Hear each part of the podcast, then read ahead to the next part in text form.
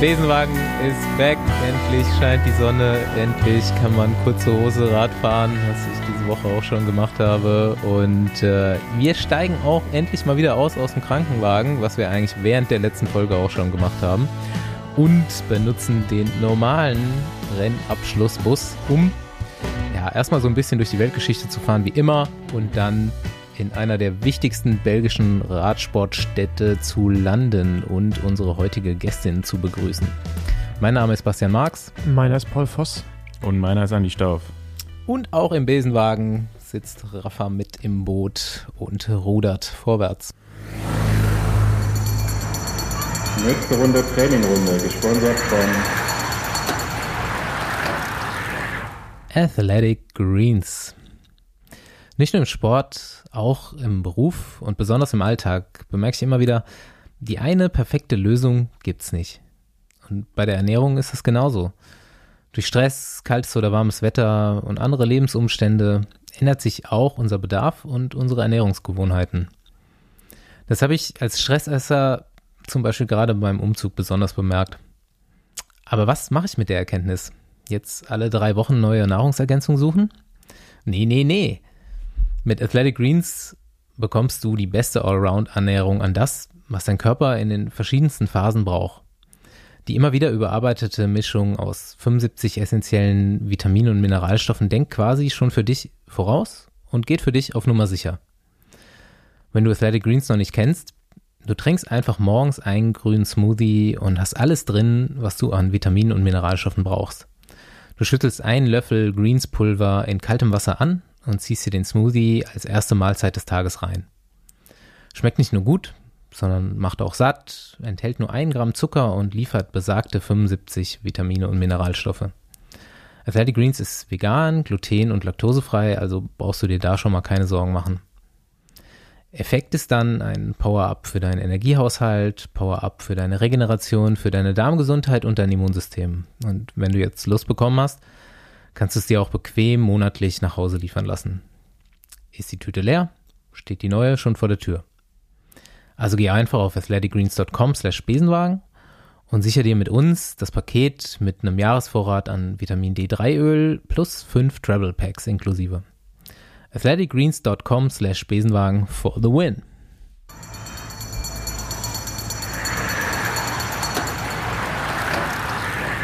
Ja, ich weiß nicht. Wollen wir einfach mal mit Was macht eigentlich starten zum Reinkommen? Ja, warum nicht? Kannst du machen. Ja. Warum nicht? Es geht um Jacques Durand. Ah, Ja, wo haben wir den letztens? Bei Olaf Ludwig gehört. Olaf Ludwig. Hat, hat ihn, der hat ihn, glaube ich, besonders genervt. Genau richtig. Fahrer Ja, genau, Olaf der, ja. Ludwig. Jacques Durand ging ihm richtig auf den Sack. Habt ihr Erinnerungen zu Jacques Durand? ja, also die gleichen wie Olaf, nur auch von der anderen Seite halt, ne, vom Fernseher. Halt jemand, der immer Mhm. attackiert, immer alleine und irgendwie, Immer, immer Kopftuch genau, oder gar kein, gar nichts. Also Kopftuch ist ja schon immer gefahren am Ende. Ne? ja. Also genau. dieses Pantani, so ein Bandana Ah, hat er der immer hatte dann angehabt. auch immer so eine Glatze am Schluss, glaube ich, ne? Und Spinaci. Ja. Ja, also ich, ich glaube, es ist auch so ein Fahrer, Nee, das war, das war Ludo Dirksens mit der Glatze. Ich habe nur Ja, so ein paar, ich habe so ein paar äh, Leute Ja, genau. recherchiert aus der Zeit. ähm, aber ja, also ich habe den auch so als immer attackieren, immer alleine und immer, wenn Mhm. in der Gruppe nochmal oben einen drauf, damit er auch ja alleine unterwegs ist. ja, ja, ja, ja. Ja, die Wahrscheinlichkeit, dass man in den 90er Jahren oder frühen 2000er, ich weiß nicht, wann hat er aufgehört, wirst du bestimmt gleich sagen, Mhm. irgendwann mal im Sommer den Fernseher angeschaltet hat, Tour de France lief, irgendeine Flachetappe, Überführungsetappe, äh, die Wahrscheinlichkeit war, ist relativ hoch gewesen, dass da äh, Jackie Durand durchs Bild gefahren Ja, ist. richtig. Ja, und das ist so ein bisschen so ein Dreigestirn für mich. Ähm, so in der Recherche bin ich dann nämlich so darauf gekommen, Ludo Dirkstens, Jacques Durand und Laurent Brochard. Und Laurent Brochard, der äh, epische Mallet des Feldes, unfassbare Frisur. Kann sich, kann sich jeder nochmal reinziehen. Mach ich vielleicht auch nochmal eine Folge, was macht eigentlich, wenn der was Lustiges macht. Aber ich, aber ich Ähm, finde die unglaublich geil. Die Oder macht er die Frisur einfach auch Ja. dann? Ja, ja, also Shane Ja, auf jeden Fall kreuzen ja. sich da kreuzen sich da die Wege. Ich habe dann mal so geguckt, Jackie, wer was hat er eigentlich gemacht so, was hat er gewonnen, was wo kommt er her und bin dann drauf gestoßen, er war erstmal kein guter Nachwuchsfahrer, ist so ein bisschen so mm, in between gewesen, konnte nicht sprinten, konnte nicht Berge hochfahren, hat sich aber immer irgendwie so durchgeschlagen und hatte, glaube ich, entweder so ein bisschen Connections oder äh, ein gutes Näschen und wird dann 89 erstmal Stagiaire und 90 dann Profi bei Castorama. Kennt, sagt euch das noch was? Klar. Abnormal hässliche Trikots nämlich.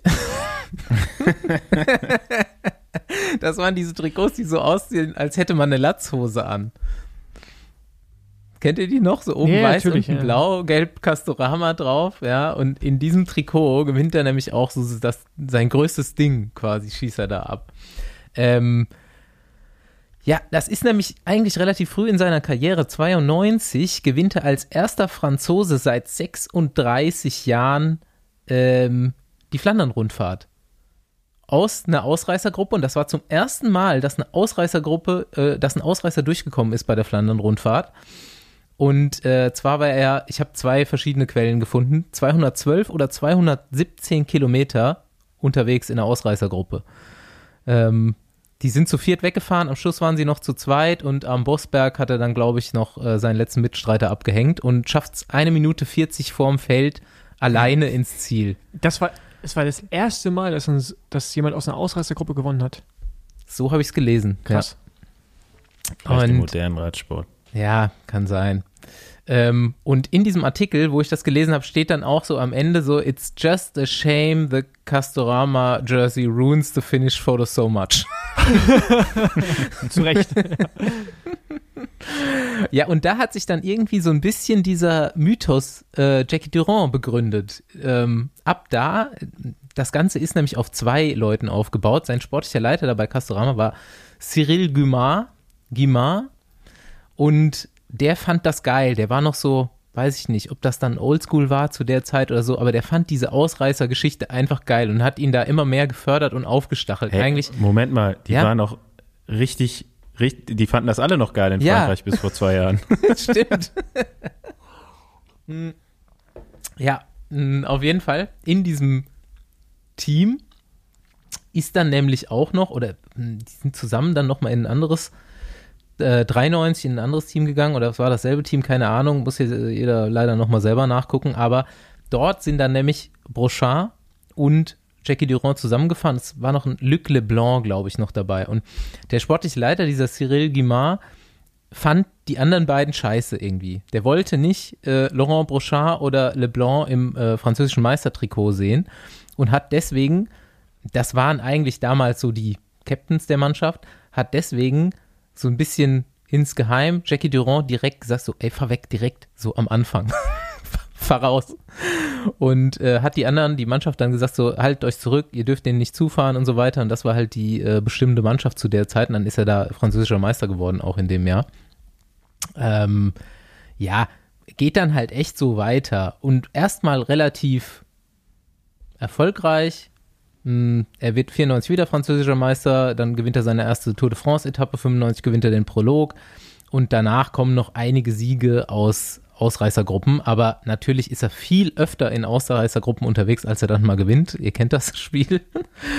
Und äh, 99 auch noch mal so, was, was man mit ihm verbindet, ist nämlich, er wird letzter bei der Tour de France, gewinnt aber den äh, Preis für die kämpferischste Leistung, also die rote Rückennummer und fährt dann so, es gibt so ein Foto, da fährt er bei Lotto, was dann so Lotto Adeco, dieses Trikot ungefähr, ne, dieses rote, in dem roten Trikot mit der roten Nummer und hat eine rote Laterne an so einem Stock dabei auf der letzten Etappe und das ist auch nochmal so ein bezeichnendes Foto, ja, und er muss halt, ähm, sein, sein Motto dann ist dann auch nochmal in so einem Artikel belegt, so, pff, irgendwie so nach 99 wird es nicht mehr so richtig erfolgreich. Er gewinnt nochmal Trobon Leon und geht aber halt einfach so, get into breakaways and see what happens. gewinnt dann ab da aber auch nichts Großartiges mehr. Einfach nur noch wegfahren. Und ähm, ja, also wie man von Olaf Ludwig auch gehört hat, ist er halt einigen Leuten richtig gut auf den Sack gegangen damit, mit seiner Fahrweise. Und jeder kennt ihn irgendwo, ne? Also wir haben den Namen auf jeden Fall alle irgendwo gespeichert und haben das damit äh, für immer in Erinnerung. Und jetzt, was macht er eigentlich?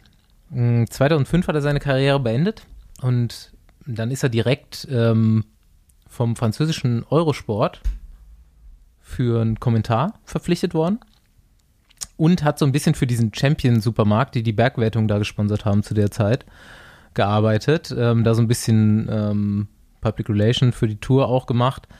Und wo ich dann an dich denken musste, Paul, 2019 gewinnt er ähm, den äh, Commentator of the Year Award in Frankreich für Eurosport. Und äh, würde ich jetzt direkt mal Paul Voss für seine vielleicht anstehende Leistung 2021 nominieren. Vielen Dank. Tour de Äh, France. ähm, ja, wäre natürlich jetzt erstmal so nicht so lustig, wenn ich nicht noch was Dämliches gefunden hätte, denn, beziehungsweise dämlich, Jackie Durand hat es genau richtig gemacht.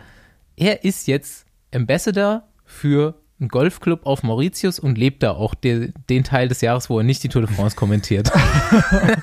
das ist echt geil. und gibt so, gibt so Interviews, wie, wie er jetzt von äh, Fahrradfahren zu Golf gekommen ist und wie geil er das jetzt findet und richtiger Golfprofi auf Mauritius. Ja, Ja, so viel dazu. vieles richtig. Einfach mal nach Mauritius ziehen und gucken, wo es hingeht. Genau, Ne? vieles Ja. richtig gemacht anscheinend. Einfach mal einen Golfschläger kaufen und gucken, wo es hingeht. Mhm. Ja, viele Leute ähm, wussten jetzt letzte Woche nicht, wo es so richtig hingeht bei äh, der nordrhein-westfälischen Austragung von dem Qualifikationslauf der äh, Kriterien Deutschen Meisterschaft. Da war nämlich auf Radsport News Tippfehler. Und ähm, ihr müsst Die dann man nach, natürlich dann direkt übernommen hat. nach äh, genau, Duisburg Qualitäts, Walsum. Qualitätsjournalismus. Qualitätsjournalismus. Ja, komisch, dass wir nicht wussten, wo das ist. Ich wüsste es immer noch nicht, wenn es Walsum gewesen wäre, aber irgendjemand hat uns geschrieben und hat gesagt, das ist das Rennen in Duisburg-Walsum, das ist voll die geile Runde und ja, scheint stabiler Kurs zu sein. Ohne weiter nachgefragt zu haben. Gut. Das hätten wir somit auch klargestellt. Ein anderer, ich mache direkt weiter, ich mache voll den Monolog hier jetzt mal am Anfang. Ähm, ein anderer Zuhörer, jetzt finde ich es gar nicht, hat uns geschrieben, wo Mathieu van der Poel diese Socken her hat. Wo habe ich das aufgeschrieben? Vielleicht müsst ihr doch kurz weitermachen und ich suche. Ja, der soll, der soll ihm einfach eine DM schicken. Mal gucken, ob er antwortet. Mathieu van der Poel? Ja. Ja, aber ist doch eigentlich auch scheißegal, wo Ja. der die Socken her hat. Oder willst du die, will die einer haben? Ja, Ja, ey, das haben die Leute gefragt, so was der für Socken trägt. ey, ich habe ja, ich kriege ja auch, Zu lange. ich kriege auch, Zu lange trägt also er. jetzt nochmal an alle ZuhörerInnen, die mich gefragt haben, ob ich den nicht nochmal den Lieferanten bei Alibaba Express raussuchen kann, wer die Socken für LKT gemacht hat. Nein, kann ich nicht, weil ich habe die E-Mails halt nicht mehr, weil das E-Mail-Konto, mit dem ich ähm, quasi mit dem kommuniziert habe, das gibt's halt nicht mehr, weil es das Team nicht mehr gibt. Daher kann ich auch die E-Mails nicht, Das- daher kann ich die, Das ist seit dem letzten Dark, Darknet Raid sind, ist das E-Mail-Konto gesperrt. Genau. und daher kann ich das auch nicht mehr zurückverfolgen und es gibt halt wirklich sehr, sehr viele Anbieter da. Daher verzeiht mir, äh, wenn ich euch da keine, keine Auskunft geben kann, aber geht halt mal selbst zu Alibaba oder AliExpress und recherchiert ein bisschen, das äh, werdet ihr schon rausfinden. Und ich glaube, am Ende des Tages werden die jetzt nicht alle in der gleichen Fabrik gemacht, aber das ist immer der gleiche und Bringt eh nichts. Richtig. ja, bringt schon was, aber ob du dann das Modell nimmst oder das, ich glaube, das ist in dem Bereich, in dem wir, wir uns alle hier bewegen, äh, wir drei plus die ZuhörerInnen, äh, glaube ich, sehr irrelevant. Hauptsache, sie sehen gut aus. Ja, auf jeden Fall, ey, schreibt weiter. So, ich krieg, wir kriegen ja sehr viel Post, aber es sind auch immer mal wieder Goldstücke dabei. Ich habe nämlich jetzt äh, dank eines Zuhörers, der anonym bleiben will, den Insta, äh, nee, den Strava-Account von Patrick Sinkewitz gefunden. Hat Björn dir Ähm, geschrieben, echt? Das ist ja nett. Der muss mich aber noch annehmen und äh, der hat da also noch so ein paar Rezensionen zugeschrieben, was er für Comms hat und welche er noch hält und dass Jason Osborne ihm aber schon ein paar abgenommen hat, aber einer ist noch unschlagbar. Ich werde das jetzt mal ein bisschen weiter ähm, verfolgen. Äh, Patrick Sinkewitz ist jetzt, wer sich äh, fragt, was er macht, ist, ähm, ich habe nämlich auch seinen eBay Kleinanzeigen-Account, ist vom, äh, vom Radfahren aufs Motorradfahren gewechselt in letzter Zeit. Da gibt es jetzt viele Also, Motorradangebote. also für dich ist eBay Kleinanzeigen das neue Facebook, oder? ja, ja. Tankt immer noch das Gleiche, ist jetzt nur mit dem Motorrad unterwegs. Ah. Ja, genau. Und dann hast du hier noch bei uns ja auch reingeschrieben, äh, es kommt, glaube ich, auf die, die äh, Jonas Deichmann Madness. Ähm, Alter, ja, ja. also ich, äh, also keine Ahnung, ob man, also Respekt auf jeden Fall, aber Fucking hell. äh, das, das, weiß ich, also kann man machen, Wer, Könnt ihr mich aufklären? ja, also wer Oder jetzt alle hier Ja, aufklären? also wer erstmal Jonas die, Deichmann. die Folge Ja, die mit ihm, ja. genau, sollte man sich angehört haben, so, Von und wenn nicht, Schufa- soll man das Schufa- nochmal machen. Aber zu der Zeit, wo wir mit ihm die Folge aufgenommen haben, war er halt noch in so halb sommerlichen Gefilden unterwegs. Das war alles noch viel, was er da gemacht hat, aber irgendwie noch so okay. Dann saß er eine Weile Covid-technisch in der Türkei fest und durfte äh, die Grenze nicht überqueren. Und jetzt vor ein paar Wochen durfte er das endlich. Und er meinte ja schon bei uns so, ja, ähm, durch Russland durch wird es irgendwie kalt dann, dann muss er irgendwie die, das Equipment ein bisschen wechseln, sich, lässt er sich neues, neue Klamotten schicken und so weiter. Und jetzt ist er da halt in Russland, Sibirien irgendwo. Und guck einfach mal an, die so spaßeshalber, ich schicke dir vielleicht einfach mal einen kleinen Beitrag von seinem Instagram-Account. Also sollte jeder mal drauf gucken, wo der da gerade unterwegs ist und wie, wie er aussieht. Paul, beschreib du das kurz? Äh, ja, der, ja, keine Ahnung. Also, der hat halt so viel an, wie man nur anhaben kann. Ich wundere mich, wie er den Helm auf diese riesen Mütze rauf bekommt. Und der fährt halt da durch Schneestürme, durch einfach nur. Fährt den ganzen Tag durch den Schneesturm. Der fährt einfach. den ganzen Tag durch den Schnee und immer nur Gegenwind und äh, der fährt halt auch nur in eine Richtung. Das heißt, kommt der Wind einmal scheiße. Wäre wär der besser mal Genau, andersrum wäre der besser gefahren, mal andersrum gefahren. ähm, und es ist einfach nur krass und Meinst du, das hat er sich jetzt schon ein paar Mal gedacht? ja, mega Respekt. Wäre ich besser mal andersrum gefahren. Und, und auf jeden Fall mega Respekt. Und ich fand, äh, vor ein paar Wochen hat er irgendwann mal so ein, so ein Video gepostet, wie er sein Rad in so einer Hochdruckreinigeranlage sauber gemacht hat. Da dachte ich mir, ey, oh, das ist doch, also, er ist halt ohne Mist am nächsten Tag wieder ein Video und dann ist halt komplett wieder durch die Pampa gefahren und das Ding sah halt aus, wie halt davor auch schon. Es ist so ein, das ist so eine Endlosschleife, durch die er da einfach fährt. Ne? Also ich meine, der hat ja, also auch die Anzahl an Klamotten, die er anhat, ist einfach Wahnsinn, ey. Und was er alles mit sich schleppt. Vielleicht hat er auch nur an einem Tag ein bisschen Content gemacht und spielt jetzt immer das Gleiche und liegt irgendwo da im Whirlpool, schön in der Das kann Sauna. natürlich auch sein. Ja. So wird sein. Genau, ist auf jeden Fall ziemlich spektakulär, sollte man sich mal angucken auf, äh, auf Instagram, ja. Lohnt sich auf jeden Fall. Und weil wir gerade eh schon bei, äh, bei Madness sind, ich weiß nicht, habe ich letzte Woche schon Yeah. erzählt, dass, äh, dass die Strecke steht von der Tour von meinem Bruder und mir? Deutsche Mortens Ja, unterwegs. genau. Ähm, Hoffentlich wird es auch so kalt. Danke. äh, mein, Bruder, mein Bruder ist auf jeden Fall fleißig am, äh, fleißig am Trainieren gerade und ähm, der hat Panik, muss ich sagen. Sehr große Panik sogar, aber ich versuche ihn zu beruhigen. Ja, aber es ist ja auch bei den, ihr seid ja jetzt die deutschen Mortens, ne? Bei den englischen, australischen. Australisch, ne? Da gibt's ja, da gibt's ja auch einen, der immer ein bisschen geschoben werden muss und Ja, so. also ich hoffe, ich bin's nicht. Ähm, und ja, wir planen momentan so 250 Kilometer am Tag Gravel. Hört sich jetzt erstmal nicht, hört sich viel an, aber Das dauert lang. ja genau, das, das dauert. Ähm, und ich werde im Vorfeld die Hot Ey, warum macht der nicht einfach einen Tag länger? Ja, weil wir, weil ich, ich habe ja nicht äh, die menschlichen Ressourcen, die eingeplant sind, um das alles irgendwie filmisch und fotografisch äh, aufzuarbeiten, haben nur de dementsprechend lang Zeit. Also Ja. mal ins Blaue geraten, ihr macht drei Tage. Vier. Das sind 1000 Kilometer. Vier? Ja. 1000 Kilometer sind das. Und ähm, er, am Anfang geht's ja noch, wo er relativ flach hier halt bei uns. Sind es genau 1000? Ja, knapp, fast, ja. 900, schieß mich tot, ja. Ja, aber warum machst du da nicht noch irgendwo einen Schlenker? Das kann ich dann machen, wenn ich da bin. Ja, also- Da- Nee, das, das, können wir dann, das können wir dann machen, wenn wir da sind, weil die letzten Kilometer müssen wir nämlich unser Rad tragen. Ähm, von daher ähm, hoffe ich mal, dass wir. Und momentan liegt da auch noch Schnee, ne? Also da, wo wir hinwollen, liegen doch ein paar Meter Schnee. Cool. Ja, geil. das hat mir auch letztens einer geschrieben.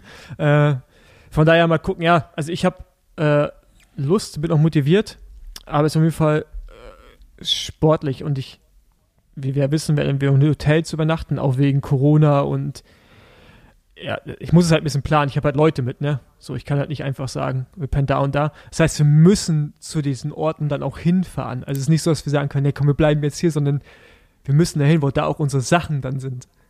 Das ist schon ein bisschen, ja. Der dritte Tag wird die Hölle, sage ich euch. Der zweite wird schon richtig scheiße, aber der dritte wird die Hölle. Ja, und am vierten müssen wir äh, fast 4000 Höhenmeter fahren. Ja, aber danach ist vorbei, weißt du, dann hast du wenigstens noch so irgendwie Motivation, das hinter dich zu bringen. Aber der dritte Tag, wo du denkst, oh, heute schon wieder den gleichen Scheiß wie gestern und vorgestern. Nee, also ich glaube, 250 Kilometer Gravel. Ja, aber da sind schon ein paar, also jetzt, Das ist schon, schon 10 Stunden am Tag, ne? ja, hoffe ich, wenn es gut läuft, ja. ähm, ich hoffe, dass der erste Teil wird wahrscheinlich so landschaftlich okay, aber nachher das südliche Willkommen, so alles so über Nürnberg, so ähm, thüringische, bayerische Grenze, sah ziemlich geil aus. Ich freu- Ich freue mich auf jeden Fall drauf. Also, Paul, ich habe auch mal die Eifel durchquert mit dem Mountainbike. Und da sind wir auch optimistische 120 Kilometer am ersten Tag Ja, gefahren. Mountainbike ist noch was Und anderes. das lag natürlich auch so ein bisschen an meinem Fitnesszustand zu dem Zeitpunkt, aber das war der schwerste Tag auf dem Fahrrad in meinem Leben. Ja, Und aber der war keine 10 Stunden lang. Ja, aber Mountainbike ist nochmal was anderes. Ne? Also ich meine, äh, Gravel ist ja Mhm. noch einen Ticken, Ticken schneller. Aber ich werde euch auf einem Laufenden Ja. halten. Eventuell bin ich, bei machst, du ein sowas, bisschen li- machst du ein bisschen Live-Instagram oder so? ja, wenn ich es kann. Ähm, aber wie gesagt, wir haben, ja einen, wir haben ja einen Videografen dabei und einen Fotografen und es wird auf jeden Fall was bei Material. sowas für auch immer geben. fies wird, ähm, sind dann die Phasen, wo du mal dich verfährst. Das passiert nämlich auf jeden Fall. Und Ja, dann kannst also, du hoffen, dass das also nicht ich- so oft also- passiert und ähm, dass du es relativ schnell merkst auch. Ja, nee, aber ich, ich weiß, die Problematik hattest du damals ja auch, als du nach Berlin gefahren bist, aber ich habe mich da jetzt schon, Ja, ich habe das ja auch schon öfter gemacht. So, ich Ja. bin ja auch schon von Frankfurt nach Rom gefahren, von Oslo nach Hamburg, von Frankfurt nach Nizza und so ein Ja, aber Scheiß. wenn du so einen GPS-Computer hast, dann wie kannst du ihn da verfahren? Der sagt doch direkt Bescheid. Ja, manchmal merkst du es einfach erst so nach ein, zwei Kilometern. ja, nee, also, also ich, also, Okay. also ich hoffe, Gerade so bei so Gravelstraßen. Ja, dann bist du also- halt so ein bisschen daneben und merkst es nicht und du hättest doch eine andere Ausfahrt nehmen sollen. Das kostet einfach immer ein paar schöne Minuten so. äh, ja, ich, Macht ich, aber vielleicht die 1000 voll. Ja, ja genau. Nee, ähm, ich, ich habe es, glaube ich, ganz gut geplant ähm, und hoffe, dass ich es ohne Verfahren hinbekomme. Aber wer Bock hat, sich die Strecke anzuschauen, einfach mal bei Komoot vorbeischauen äh, auf meinem Profil. Was heißt denn, du hast geplant? Das haben doch andere ja, Leute geplant. okay, es haben andere Leute für mich geplant, wo ich zu faul war und äh, ich musste nur noch dann quasi die Endpunkte zusammenfügen. Ähm, aber ja, wer sich das anschauen will, auf meiner Komoot-Seite gibt es so eine Collections, die heißt Quer durch Deutschland. Oder, ja. Und da könnt ihr die Strecken sehen. Genau. Und wer Bock hat, auch gerne nachfahren. Entgegenfahren, dann trifft ihr ihn auf jeden Genau, Fall. entgegenfahren, ja. Klar, wer hat nicht Bock, 250 Kilometer Gravel zu fahren? Mit dem Quad. Mit dem Quad, ja. Super. ähm, so, nächste, nächste Hörerfrage. Ja. Hey, oh, was hat Herr Voss eigentlich auf den Unterarm tätowiert? Erstmal weiß ich nicht, wel Was geht denen das Ja, an? das, ja die, die, die gleiche Antwort hätte ich jetzt auch gegeben, ist privat. Das, das sind meine fünf Kinder. Aber ich kann, ich kann verraten, Paul hat irgendwo ein, er hat am Finger oder so ein Fahrrad Und tätowiert. ein Anker. Weil ich bin der Rostocker, also von der Küste. Fast auf dem Fischkutter groß geworden. Mm. Und äh, Ich wollte gerade sagen, auf dem Unterarm ist ein Fischkutter. Warum hast du, ich wollte ich wollte gerade sagen, warum hast du keinen Fischkutter tätowiert? ja, dafür hat mein Finger nicht gereicht. Ich bin ja sehr dünn, wie du weißt, Staufi. Und äh, da hat der Platz nicht gereicht. Bei dir könnte er raufpassen auf den Finger. Ähm, ja, auf den hier. genau, der in der Mitte ist auch besonders schön, ja.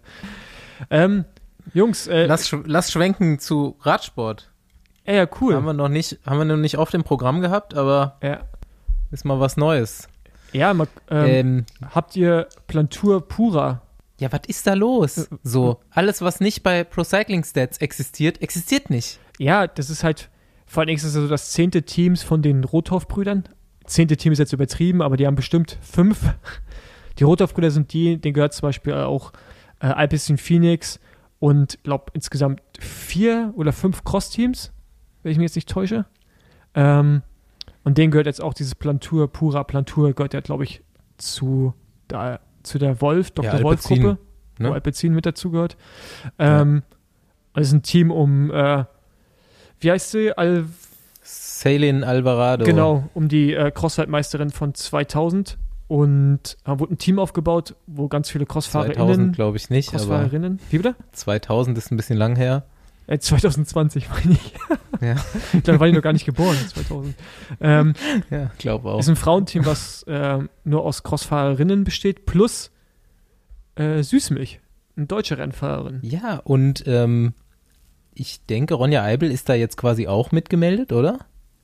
Äh, Habe ich nicht gesehen, glaube ich Das nicht. Ich glaube, das sind echt. Fotos glaub nicht, schon. ne? Ich Also- glaube aber ja. Ja. Also alles Ich glaube alles auch. Geländefahrerin plus, ich glaube, ähm, Süßmilch fährt auch Bahn plus eine Bahnfahrerin. Die fahren jetzt auch ein paar Rennen in Belgien.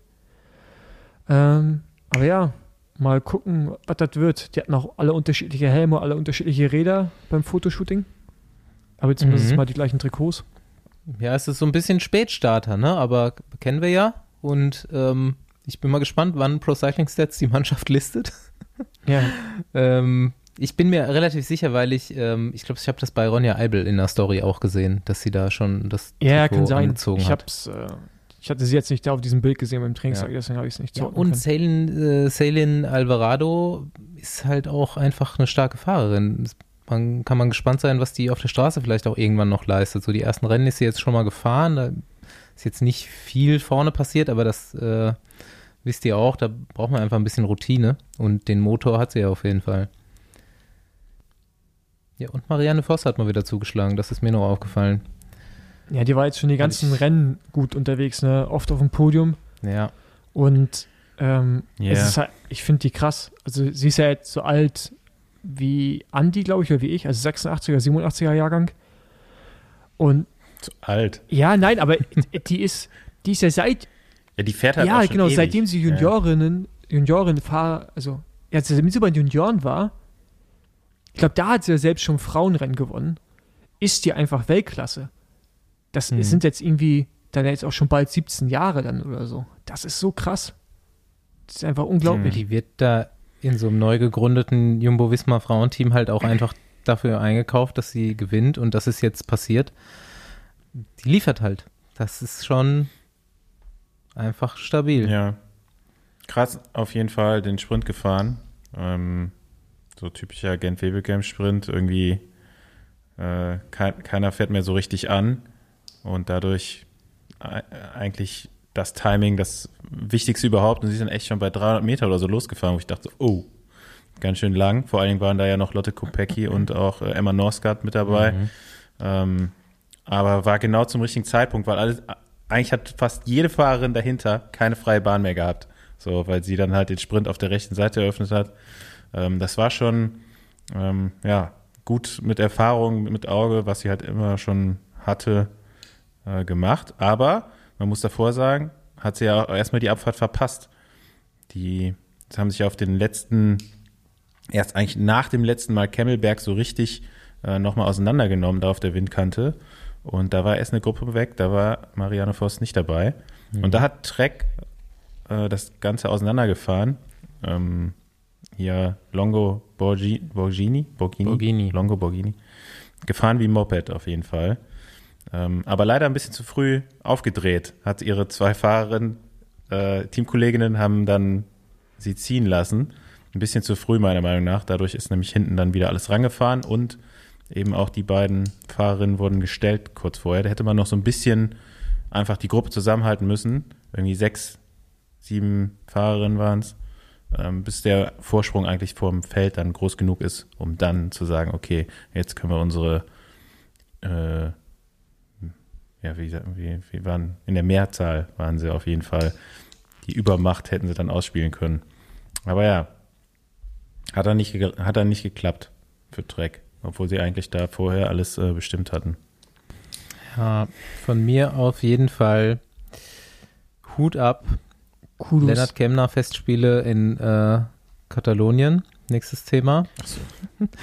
Sau geil. Männer, Männer Sau Gent war Ja, auch ah, aber- ja, gut, aber, okay, ja. mach da weiter. Ja, ja. Also- ja, da ist ja keiner Also, mitgefahren. Ja, Das, das, das könnte man vielleicht ja, genau, dazu die, noch die sagen. sind alle irgendwie in Quarantäne, dazu kommen wir auch gleich noch. Ähm, ja, da hat halt, wer gewinnt überhaupt? Ah, Wout. Wout gewinnt, aber das Einzige, was ich gehört habe, Jumbo ja, das Doppelsieg. Einzige, was ich gehört habe, äh, war einfach nur, dass Sam Bennett sich übergibt. Und das war für mich so die Story des Tages. Ähm, ja, sonst, der gewinnt halt, ne? Ähm, aber Der gewinnt das war der halt. umgekehrte Hungerast.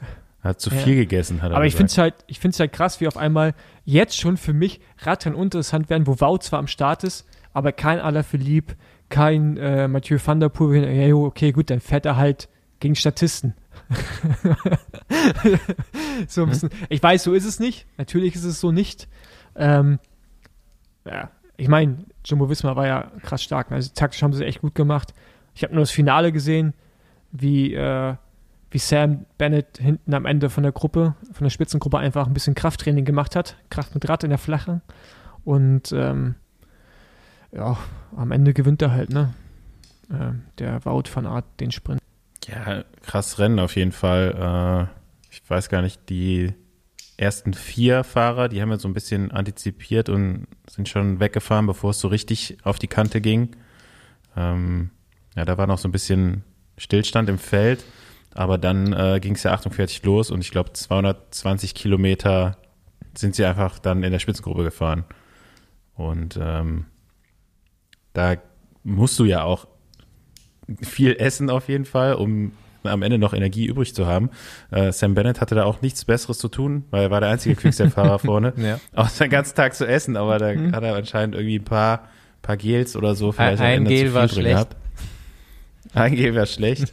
Und äh, ja, das wäre nämlich nochmal spannend gewesen, wenn der jetzt Mhm, mit van stimmt. Art quasi da zum Ziel fährt, weil ähm, da war, spätestens da war sich Van Art sehr sicher, dass er das, glaube ich, gewinnt. Hat gar nicht vorher versucht zu attackieren, hatte natürlich noch seinen Teamkollegen dabei, der da eine super Vorarbeit geleistet hat, aber ähm, ja, dadurch, dass das auch so früh alles schon entschieden war, äh, war es tatsächlich jetzt nicht so spannend, fand ich. Aber, also, aber findet, da war eigentlich schon, findet ihr nicht auch, dass, dass es komisch ist, dass man sich ganz, ganz oft im Finale bei solchen Gruppen fragt, warum attackiert er nicht? Also jetzt in dem Fall Stefan Kühn oder so.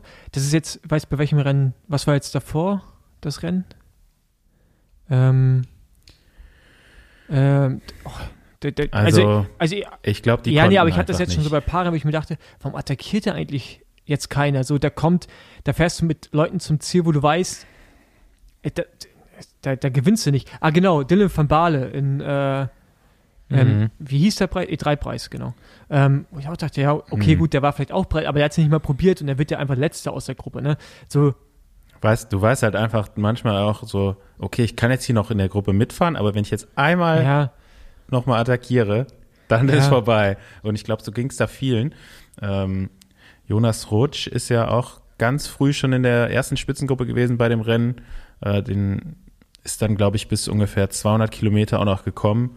Äh, bei der letzten Auffahrt zum Kemmelberg hat es ihm dann auch letztendlich einen Stecker gezogen. Und von dem weiß ich, dass der über sechs Stunden halt eine Durchschnittsleistung gefahren ist. Äh, da ist schon klar, warum da am Ende keiner mehr attackieren kann, weil da ist auch einfach nichts mehr da. Also äh, so viel kann man eben nicht essen und wenn man das versucht, dann geht's einem wie Sam Bennett. Es war schon brutal. Also der Wind war ja wie, äh, ja, äh, sehr stark auf jeden Fall. Irgendwie 40, 50 km/h Wind, äh, den ganzen Tag Vollgas in der, in der Gruppe fahren. Da, ich glaube, am Ende waren einfach alle froh, noch dabei zu sein. Vielleicht auch deswegen hat äh, selbst ein Wout van Art da gesagt, okay, ich lasse jetzt auf den Sprint ankommen und fahre jetzt hier nicht nochmal am Kemmelberg los, was er sonst sicherlich gemacht hätte.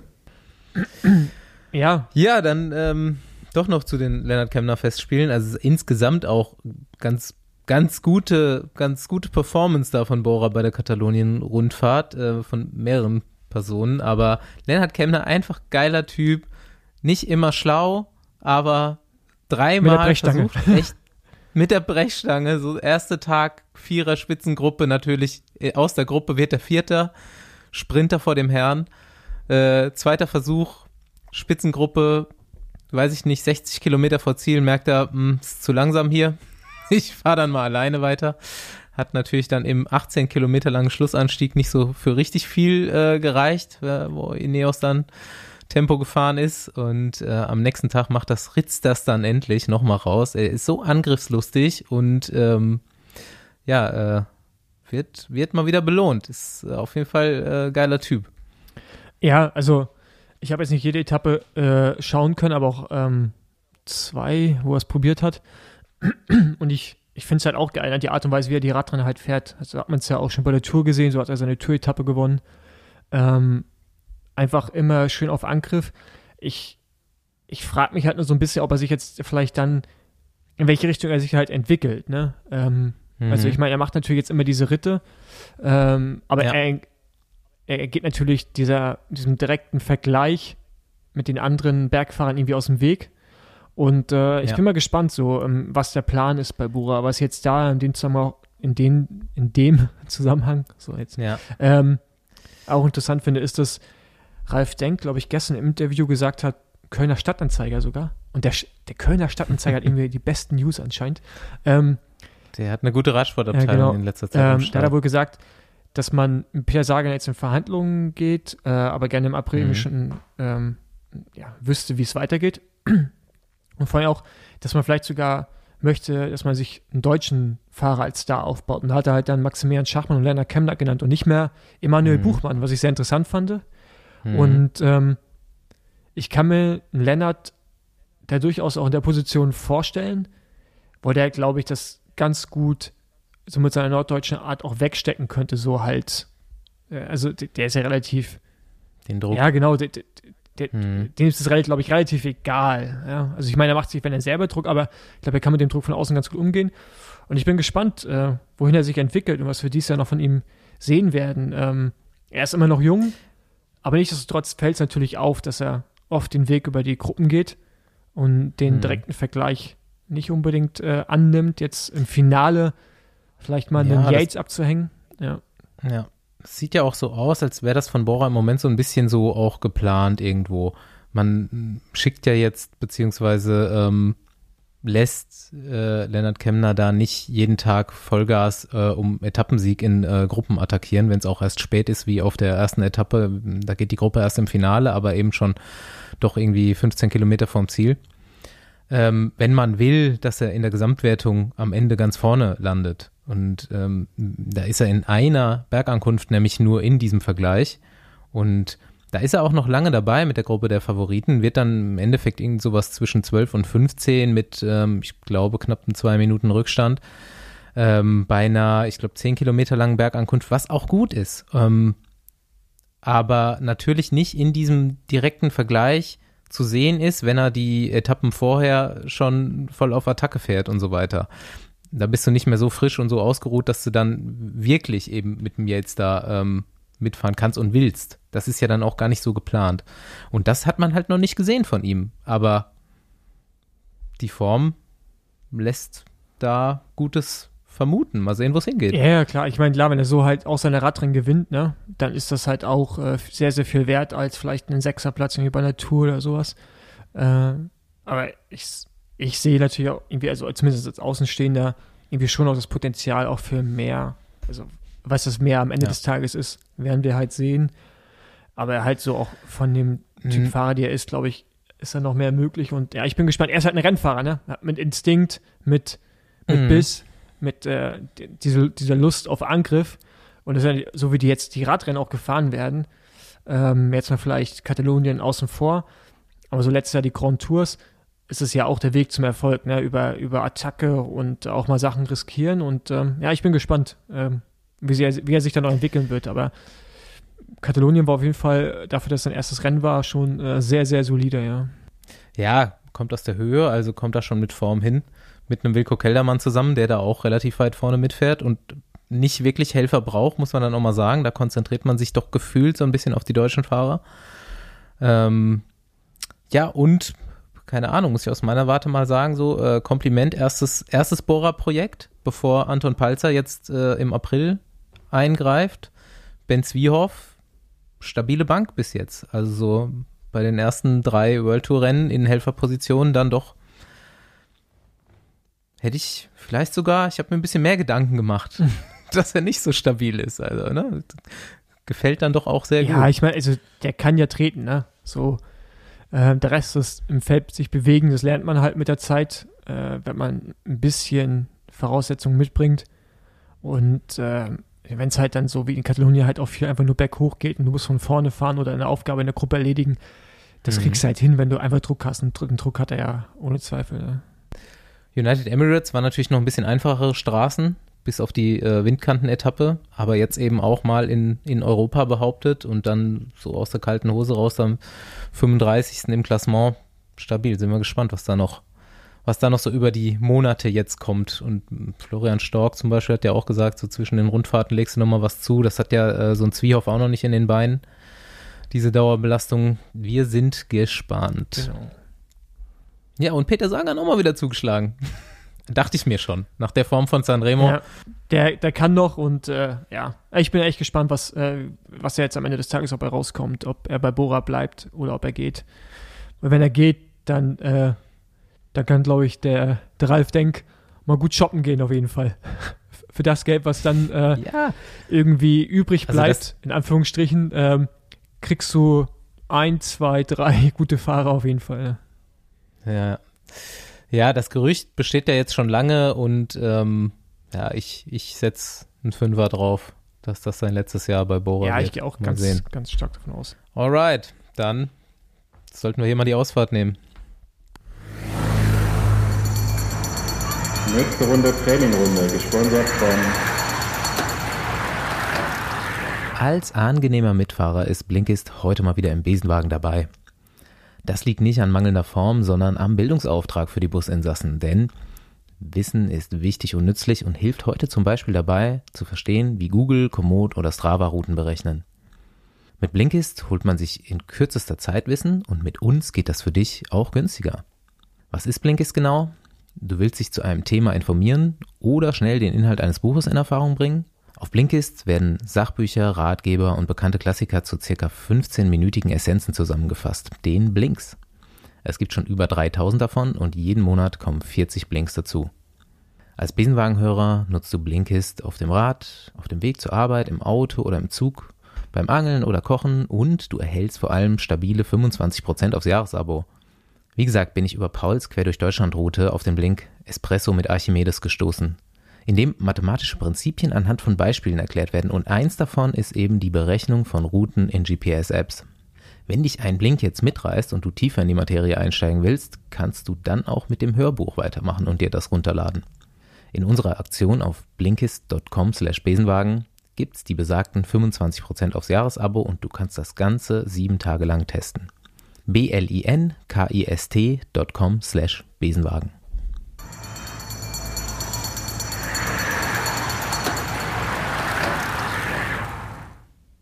Also, wie schon erwähnt, macht heute mal wieder der Besenwagen, nicht der Krankenwagen, seinen Ausflug und macht halt in einem Radsport historisch mehr als relevanten Ort in Belgien. Ich dachte zwar eigentlich, dass wir nicht so einen weiten Ausflug machen und nur nach Bonn fahren, aber wir mussten doch einen virtuellen Grenzübertritt hinter uns bringen, um Mieke Kröger zu besuchen. Hi. Hallo, Mieke, wo sitzt Hallo. ich sitze auf dem Boden du? Gut. in, äh, äh, in, in unserem Bed and Breakfast in der Nähe von Ninove in Belgien. Ja, richtig gutes Rennfahrer live. Ja. Mittendrin, ähm, jetzt kann sich mal jeder kurz, der zuhört, fragen, ob er weiß, äh, wo Ninove ist und wofür Ninove bekannt ist. Andi gibt die Antwort. Das ist der Zielort der alten Strecke der Flandern-Rundfahrt. Also eigentlich war da bis vor ein paar Jahren immer die Flandern-Rundfahrt zu Ende. Ey, dann bin ich da ja auch schon angekommen und ich kannte den Ort jetzt gerade nicht. Omloped Newsblatt endet auch in Ninove. Genau, das ist ja jetzt quasi das alte Finale der Flandern-Rundfahrt. Mhm. Wird jetzt mittlerweile beim Umlauf gefahren. Ich war da auch schon mal. Also man ist wahrscheinlich schon mal durchgefahren, wenn man in Belgien Radrennen gefahren ist. Scheint mir so. Muss. Muss, muss. Ich finde übrigens, ähm, genau, bevor wir jetzt Mieke äh, vorstellen, oder Basti sich vorstellt, finde ich auf jeden Fall die, die, äh, die Recherche heute ziemlich gut. So den, den ersten Abschnitt der Vorstellung äh, ist schon sehr vielversprechend auf jeden Fall. Ja, erzähl, was findest du vielversprechend? Eine ne, ne rappen, ne rappendes Ah, ja. Tretschwein, äh, äh, welches sehr loyal ist. Ja, das sind, sind O-Töne von befragten, äh, nahestehenden Personen. Aber, aber, aber hier, sind, hier sind auch so ein paar Dinger drin, wo ich echt einige Nachfragen habe. Von daher, Das ist so sehr gut. ja, du kannst ja erstmal anfangen, sie äh, grob vorzustellen. Ja, anfangen können wir eigentlich äh, äh, in dem Ort, wo sie herkommt. Denn was ist eigentlich an Bielefeld so besonders, dass da so viele starke Radfahrer herkommen? Wir stolpern ja immer wieder drüber, aber die Antwort, was da im Wasser ist, haben wir noch nicht Dr. gefunden. Oetker. Ja, nee, äh, ich. Mika, hast du auch leicht rötliches Haar? Ja, wir, heute ist hier richtig Sommer. Und ich glaube, ich habe Sonnenbrand und Sonnenstich von 10 Minuten in der Sonne hocken. Also ja, und ich, da, da muss irgendein Zusammenhang Hang, äh, irgendwo sein zwischen Leuten mit roten Haaren Mhm. und Bielefeld. Mhm. So, der, der ganze Klemme-Clan, dann Mieke, gut, mehr fallen mir jetzt nicht ein, aber allein die vier Personen reichen ja schon, um so ein kleines Kraftwerk am Laufen zu halten.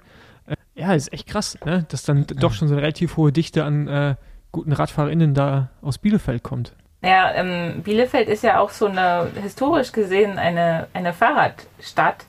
Ähm, letztens gab es da diese, diese Doku im WDR, äh, wo ich auch eine Gastrolle hatte, ähm, wie das Fahrrad nach NRW kam und da hatte Bielefeld eine ganz große Rolle. Also da war halt so ganz große Fahrradindustrie früher.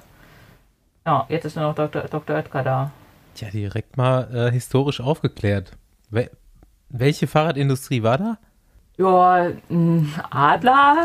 ähm, es ist noch ähm, Patria Mhm. in der Nähe dort. Rabeneig.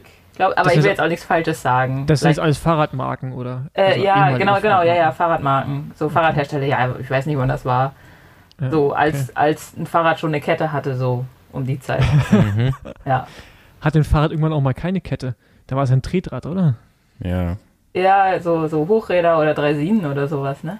Ja, stimmt, ja. Ja, stimmt. Ähm, yo. Ja, ein paar Leute, ich äh, will das auf gar keinen Fall hier hören, aber meinten, du singst und rappst teilweise ganz gut und musstest das auch schon mal beim, äh, beim Rennen darbieten. Ja, also ähm, es ist schön, dass die Leute sagen, dass ich auch teilweise das, teilweise das ganz gut mache, aber ich mache es auf jeden Fall gerne. Über die Qualität lässt sich streiten. Ähm, ja, genau. Äh, da gab es so eine Geschichte ähm, bei der Healthy Aging Tour 2019, glaube ich. Da waren wir auf der Fähre zurück oder so nach Borkum, äh, von Borkum wieder auf Festland, irgendwie so. Und ich habe Tanja getroffen und wir haben beide angefangen, die Erfindung des Rades von äh, Moop Mama äh, zu rappen. Das ist ein sehr tolles Lied, das kann ich jedem nur empfehlen. Und ähm, der, der Rennsprecher, der hat das gehört und hat mich dann freundlich genötigt, am nächsten Morgen bei einer Teampräsentation ähm, vor ganz zu Hüsterwen oder so, so hieß der Startort der nächsten Etappe, das äh, zu performen. Ähm, ja, das habe ich auch getan. Ich habe viel Kopfschütteln geerntet ähm, und auch einen Etappensieg. Also Ja, nicht sehr ganz gut. schlecht, ja. Also schreibst du deine Texte auch selber? nee, nee, tatsächlich, nee, nee, mm, mm, da, so weit bin ich noch nicht. Okay, äh, sehr gut. Jetzt wissen wir ja schon, dass du rappen kannst, äh, die Historie des, des Rad kennst und aus Bielefeld kommst, aber ähm, ich weiß nicht, Basti schreibt ja auch mal die ganzen Erfolge rein. Bei dir musste ich echt mal selber nochmal kontrollieren, ob das alles so stimmt, weil das so viel war, dass ich mir nicht vorstellen konnte, dass das alles gestimmt hat, aber es stimmt tatsächlich alles. Das Ähm, stimmt, ja. Ich, ich war auch mehr als erstaunt. Ja, und äh, ich weiß nicht, wie viele Europameisterschaftstitel äh, auf der Bahn und Straße. Vielleicht kannst du ja für dich so die, die drei wichtigsten Meisterschaftstitel äh, oder Medaillen mal irgendwie gerade herausholen. Ja? Also, weil das sind halt echt eine Menge hier. Ähm, ich habe auch so meine Schwierigkeiten damit, oder hätte meine Schwierigkeiten damit, das jetzt alles aufzuzählen, weil es sind ja auch viele Juniorinnen-Titel dabei und so. Äh, deshalb, ja, die, die so am schönsten für mich waren. Also auf jeden Fall denke ich, der Juniorenweltmeisterinnen-Titel auf der Bahn. Äh, der kam halt relativ unverhofft und irgendwie, ich habe die Bilder immer noch äh, vor, vor den Augen und ähm, äh, Lisa Külmer war damals mit dabei und sie ist vor dem Finale sogar noch ins Hotel gedüst und hat mein Kuscheltier Tauri Bauchi geholt. Als das Maskottchen. ähm, genau, und dann habe ich da gewonnen und das war alles total unverhofft und ganz, ganz toll. Und ähm, dann würde ich sagen, das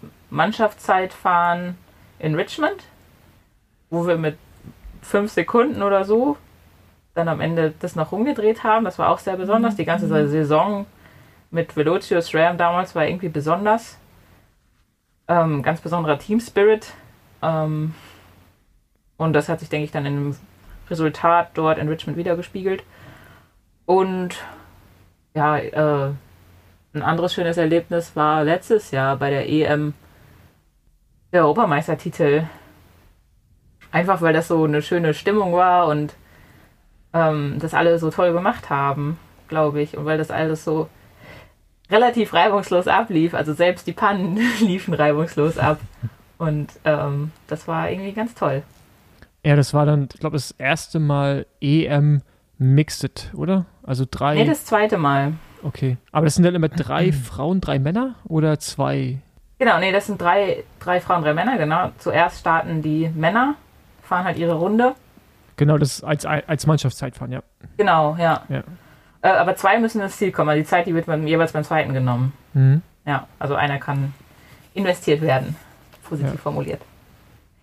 Das, ähm, genau, das habe ich auch aufgeschrieben. Diese Mixed EM seit 2019 gibt es sie dann. Die äh, Ähm, Mix- Mix-Staffel. Ja, genau. Ja. Genau. Da werdet ihr schon Zweite bei der EM und bei der WM. Ja, genau, bei der Und- WM sind wir auch zweite. Genau, und 2020 dann der Europameistertitel. Ähm, ja, und dieses Jahr 2000, genau, ich habe ich hab schon gar nicht mehr die Juniorentitel, habe ich nur so ein Jahr noch mitgenommen. Ich habe schon bei den U23 angefangen und da steht schon relativ viel. Ähm, Ach, da, darf ich da noch was zufügen eigentlich? auf gar keinen Fall. Ja. Ja. Landesmeistertitel. Ja, genau, mein erster NRW-Titel. Oder, oder Westfalen. Ich war mal, ich bin mal Vize-Westfalenmeisterin geworden in der U17. ähm, das war mein erster Titel. Äh, Vizetitel. Nee, ähm. Vize ähm, zählt nicht. Ja, okay, dann nehmen wir uns wieder raus. Ähm, nee, äh, was wollte ich sagen? Ach so, ähm, Lotto, Lotto Belgium Tour 2019, da bin ich mit der Nationalmannschaft gefahren. Mit ähm, Hanna Ludwig, Tanja Erath, Christa Riffel, Romy Kaspar und Lilly Lippert. Und ähm, am ersten Tag bin ich so weggesneakt und habe dann halt relativ viel Ze- Zeit äh, rausfahren können mit drei anderen, äh, zwei anderen. Und ähm, ja, das war also ganz, ganz toll. Ähm, ich habe dann am Ende gewonnen.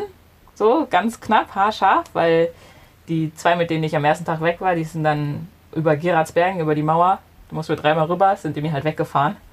Aber wir sind da immer brav hinterhergestiefelt auf der Runde und haben es dann am Ende noch geschafft. Und das war also eine ganz, ganz tolle Leistung von den anderen. Also, und das ist immer noch so, so ein Herzensding irgendwie. Das musste ich Mhm. jetzt nochmal erwähnen. Und dann möchte ich eigentlich noch hinzufügen, du warst auch schon mal deutsche Straßenmeisterin. Mehrfach, oder? Ja, das stimmt. Nee, also, also, nee, also ich meine jetzt bei der Elite. Ja. Ähm, Ja. Bei Elite warst du es nur einmal, ne? Bei, Genau, auf ja. der Straße, genau, ja. 2016, ja. Was jetzt ja auch in Deutschland nicht so einfach ist. also, Ja, da, Äh. da hatte ich natürlich Glück, dass ich die zwei, äh, zwei der Hauptfavoritinnen ähm, in meinem Team hatte, ne? Hm. Also, das spielte Ja, mir in die Karten. Ja, aber das, ja, auch das war ganz toll. Also, ja, ich meine, immer wenn man gewinnt und.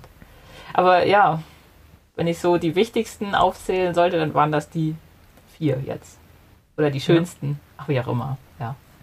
Ja, du bist auf jeden Fall, glaube ich, bescheiden, wenn ich das so in meiner Wahrnehmung äh, wiedergeben darf, weil, wie Paul schon sagt in der Recherche und gerade auch so dieses Jahr 2019, wo du unheimlich viel gewinnst, ähm, auch eine Etappe bei der Healthy Aging Tour zum Beispiel, was ja auch was Großes ist, ähm, ja, da bleibt einfach unheimlich viel hängen, so im letzten Jahr, bevor jetzt diese, äh, dieses Covid-Chaos losgeht und ähm, alles noch ein bisschen schwieriger geworden ist. Und man hat es trotzdem nicht so richtig auf dem Schirm, dass diese Mieke Kröger da halt eigentlich eine der erfolgreichsten deutschen Frauen ist. Und ja auch irgendwie so in der Nachbarschaft wohnt. Und ähm, ja, vielleicht, vielleicht liegt es ein bisschen so daran, dass du, du bist zwar eins der Gründungsmitglieder des für alle sehr bekannten Canyon SRAM Teams, aber bist dann eben irgendwo, ähm, was heißt irgendwo, vor vier Jahren, glaube ich, wieder in die zweite Kategorie. Oder war Virt, äh, Virtu auch erste, war auch World Tour? Ähm, naja, da gab es ja noch gar nicht so diese, äh, World Tour Women's Geschichte. World Tour, ja. Ja, genau, die kam ja erst 2020, oder? Aber ich, ich bin auch mega Mhm. uninformiert. Also als ich Canyon SRAM verlassen hatte, genau, bin ich wie gesagt zu Virtu gegangen. 2018 war das. Also 2017 bist du noch bei Canyon SRAM gefahren und 2016. Wobei Velocio äh, SRAM im Vorjahr eigentlich auch dieselbe Mannschaft unter derselben Leitung war, oder? Ja, genau, also das Ja. ist so, äh, so die Geschichte ist halt ähm, HTC, ähm, hieß das so? HTC Columbia. Daraus Mhm. wurde äh, Specialized Lululemon, daraus wurde dann Velocio SRAM ein Jahr und daraus wurde Canyon SRAM, Mhm. was jetzt immer noch gibt, genau. Und äh, es war natürlich ein dickes Ding irgendwie, äh, dass ich da bei Velocio SRAM anfangen konnte.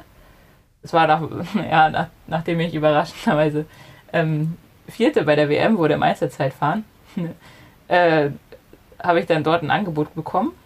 Ähm, und ja, genau, 2017 habe ich dann Canyon SRAM verlassen und bin zu Virtu gegangen. Und ich dachte auch erst, also ich bin da total un, äh, wie soll ich sagen, also ich bin da ins Trainingslager gefahren mit äh, Virtu damals, das, ist ja, das war ja das Team von Bjarne Ries.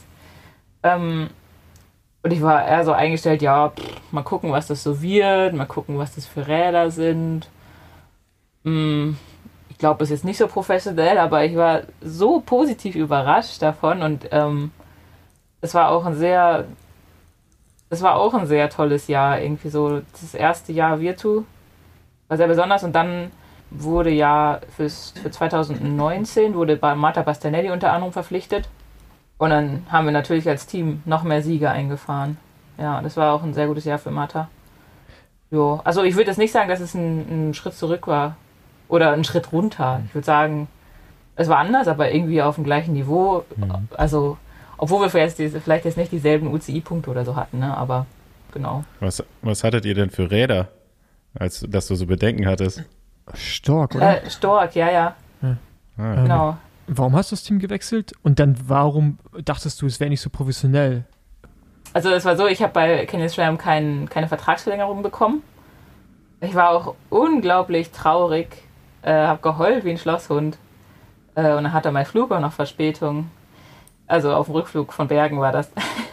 ja, ich, ich hatte halt mehrere Teams zur Auswahl. Ich weiß es schon gar nicht mehr. Und ich war, ich meine, ich hatte ja vorher nur die Erfahrung, also für Profiteams hatte ich nur die Erfahrung Canyon Stram. So, und da konnte ich mir halt nichts anderes vorstellen. Ich war da irgendwie relativ unkreativ in meiner Vorstellungsvermögen, was das angeht, glaube ich. Und ja, ich weiß auch nicht. Ich weiß, ich, ke- keine Ahnung, warum ich das dachte. Äh, es hat sich ja auch nicht bewahrheitet und sich als sehr positiv herausgestellt. Aber wie, wie Ja. war die Zusammenarbeit mit Piane Ries? Also, ähm, ich meine, also er im, im Männerradsport eilt ihm ja einen Ruf voraus.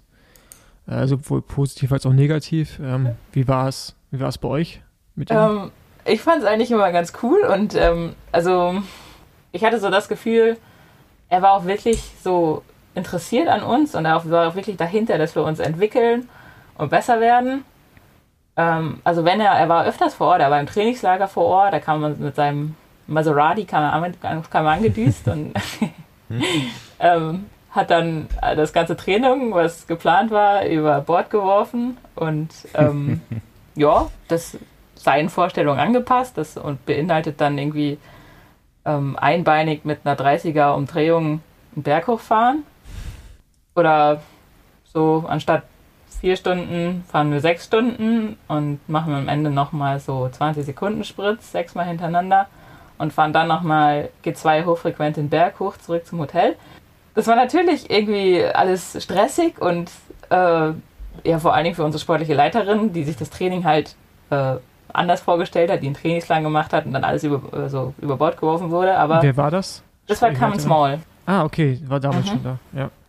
Ja, ähm, aber mir persönlich hat es irgendwie neue Grenzen, neue Leidensfähigkeitsgrenzen aufgezeigt, habe ich das Gefühl. Ähm, also ich bin da, hatte danach auch einen guten Frühling.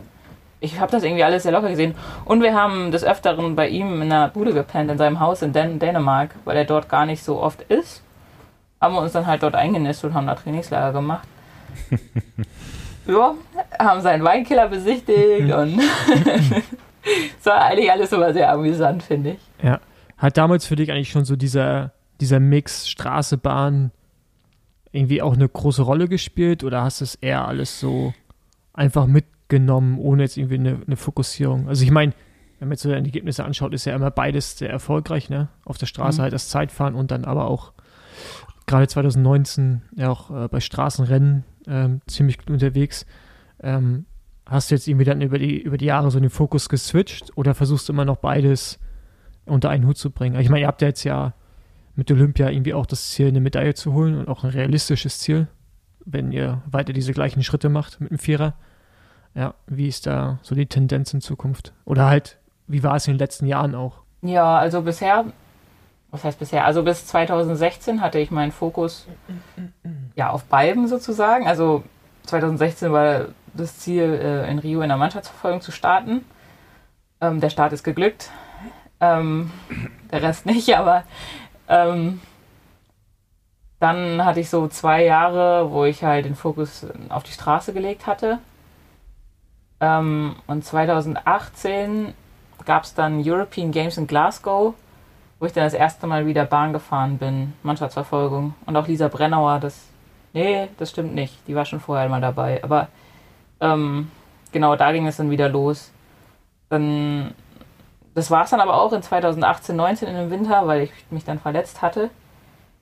Und dann ging eigentlich 2019, 20 im Winter äh, der Bahnzirkus wieder richtig los für mich.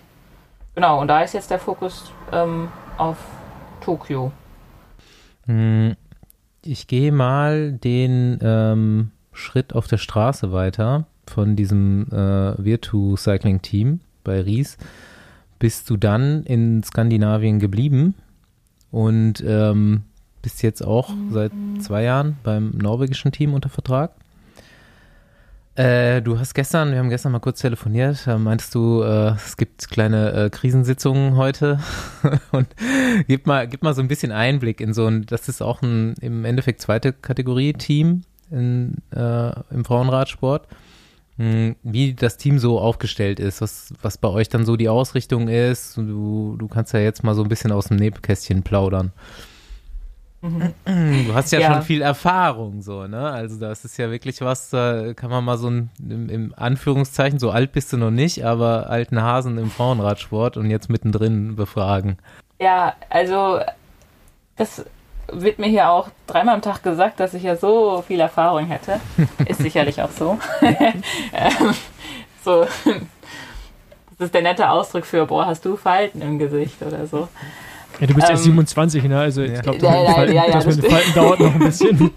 das stimmt. Aber so der Switch von, also man kriegt ja, entweder man kriegt gesagt, boah, du bist ja noch jung, du hast ja noch so viel vor dir, oder man kriegt gesagt, oh, du hast schon so viel Erfahrung. Also, und der Switch, der ging recht rapide, sehr schnell irgendwie. Aber genau, äh, Hightech. Ähm, genau, Virtu musste dann ja äh, schließen irgendwie. Da gibt es jetzt auch das Männerteam gar nicht mehr. Es war etwas unglücklich, weil wir waren ja echt erfolgreich und es war ein cooles Team und so. Und dann war ich natürlich verzweifelt auf der Suche nach einem Team und bin bei Hightech gelandet, äh, genau in Norwegen. Und das ist ein sehr junges Team. Ich weiß eigentlich unser Durchschnittsalter. Gefühlt ist es 19, vielleicht ist es etwas mehr. also mh, sehr junge Athletinnen, teilweise, ähm, teilweise sehr unerfahren. Und ähm, bin ich halt hier die Mutti und sag alle, dass, alles gut wird und dass wir das so und so machen müssen und äh, wo es ähm, wo halt wichtige Punkte sind und so. Ja, genau, wir müssen so ein bisschen Rennen erklären oder zumindest was passieren könnte. Aber jetzt zum Beispiel, wir sind jetzt Gent-Wevelgem gefahren, das war natürlich ein, ein hartes Rennen für eine junge Athletin, ähm, da irgendwie, um da irgendwie gut zu fahren oder auch äh, in einem Maße irgendwie wirklich auch teilzunehmen und nicht nur irgendwie am letzten Zipfel zu hängen und dort irgendwie zu verrecken. Und das ist halt bei einigen passiert. Es ging halt nach 10 Kilometern direkt auf die Windkante. Volles Karacho. Ja, genau. Da, wir haben jetzt halt einen neuen Hauptsponsor bekommen, Coop, ähm, was sehr cool ist. Ähm, dementsprechend ist natürlich jetzt auch ein bisschen der Druck erhöht, dass wir ähm, performen sollten. Und das ist uns äh, bisher halt jetzt noch nicht in einem überzeugenden Maße gelungen. Ähm, aber das ist natürlich auch sehr schwierig, es in Belgien bei den Klassikern mit Windgeschwindigkeiten von 40 km/h äh, und in einem olympischen Jahr irgendwie eine 20-Jährige zu überzeugen, dass sie doch performen soll. Also, also Hm. ja, genau. Deshalb ist gerade so ein bisschen angespannt, aber ja, die Saison ist noch lang, ne? Also, und es ist Ja. halt, das ist halt einfach speziell. Belgien ist einfach sau speziell, spezielles Rennen und ich struggle da auch. Also, Aber jetzt mal kurz zu der Fusion, weil das, das Team Coop, das gibt es ja auch schon seit boah, bestimmt ein Jahrzehnt äh, als, ich glaube vor allen Dingen U23, ich glaube die haben auch ein paar ältere, das weiß Andi sicherlich mehr, aber ein Kontinentalteam aus Norwegen. Und die sind ja mit euch zusammengegangen, um ja irgendwie auch ähm, halt den, Rad, den Frauenradsport gerade in Skandinavien, Norwegen zu pushen, oder? Also es ist ja auch so ein bisschen, ich glaube, das Männerteam wird es weitergeben, oder? ja, genau. Mhm. Genau, also beide Teams heißen jetzt Team Cope Hightech wahrscheinlich, oder? Nee, ähm, das Männerteam, das heißt immer noch wie vorher, ich glaube Coop. Ähm, und wir heißen jetzt dieses Jahr noch Coop Hightech. Hm. Ähm, und die, also jetzt halt für den Rest der Saison, der ja noch recht lang ist, aber ähm, ab 2022 wird es dann so eine richtige Fusionierung geben. Genau. Okay. Und ähm, ja, die Motivation von Coop war ja tatsächlich äh, Equality. Daumen hoch.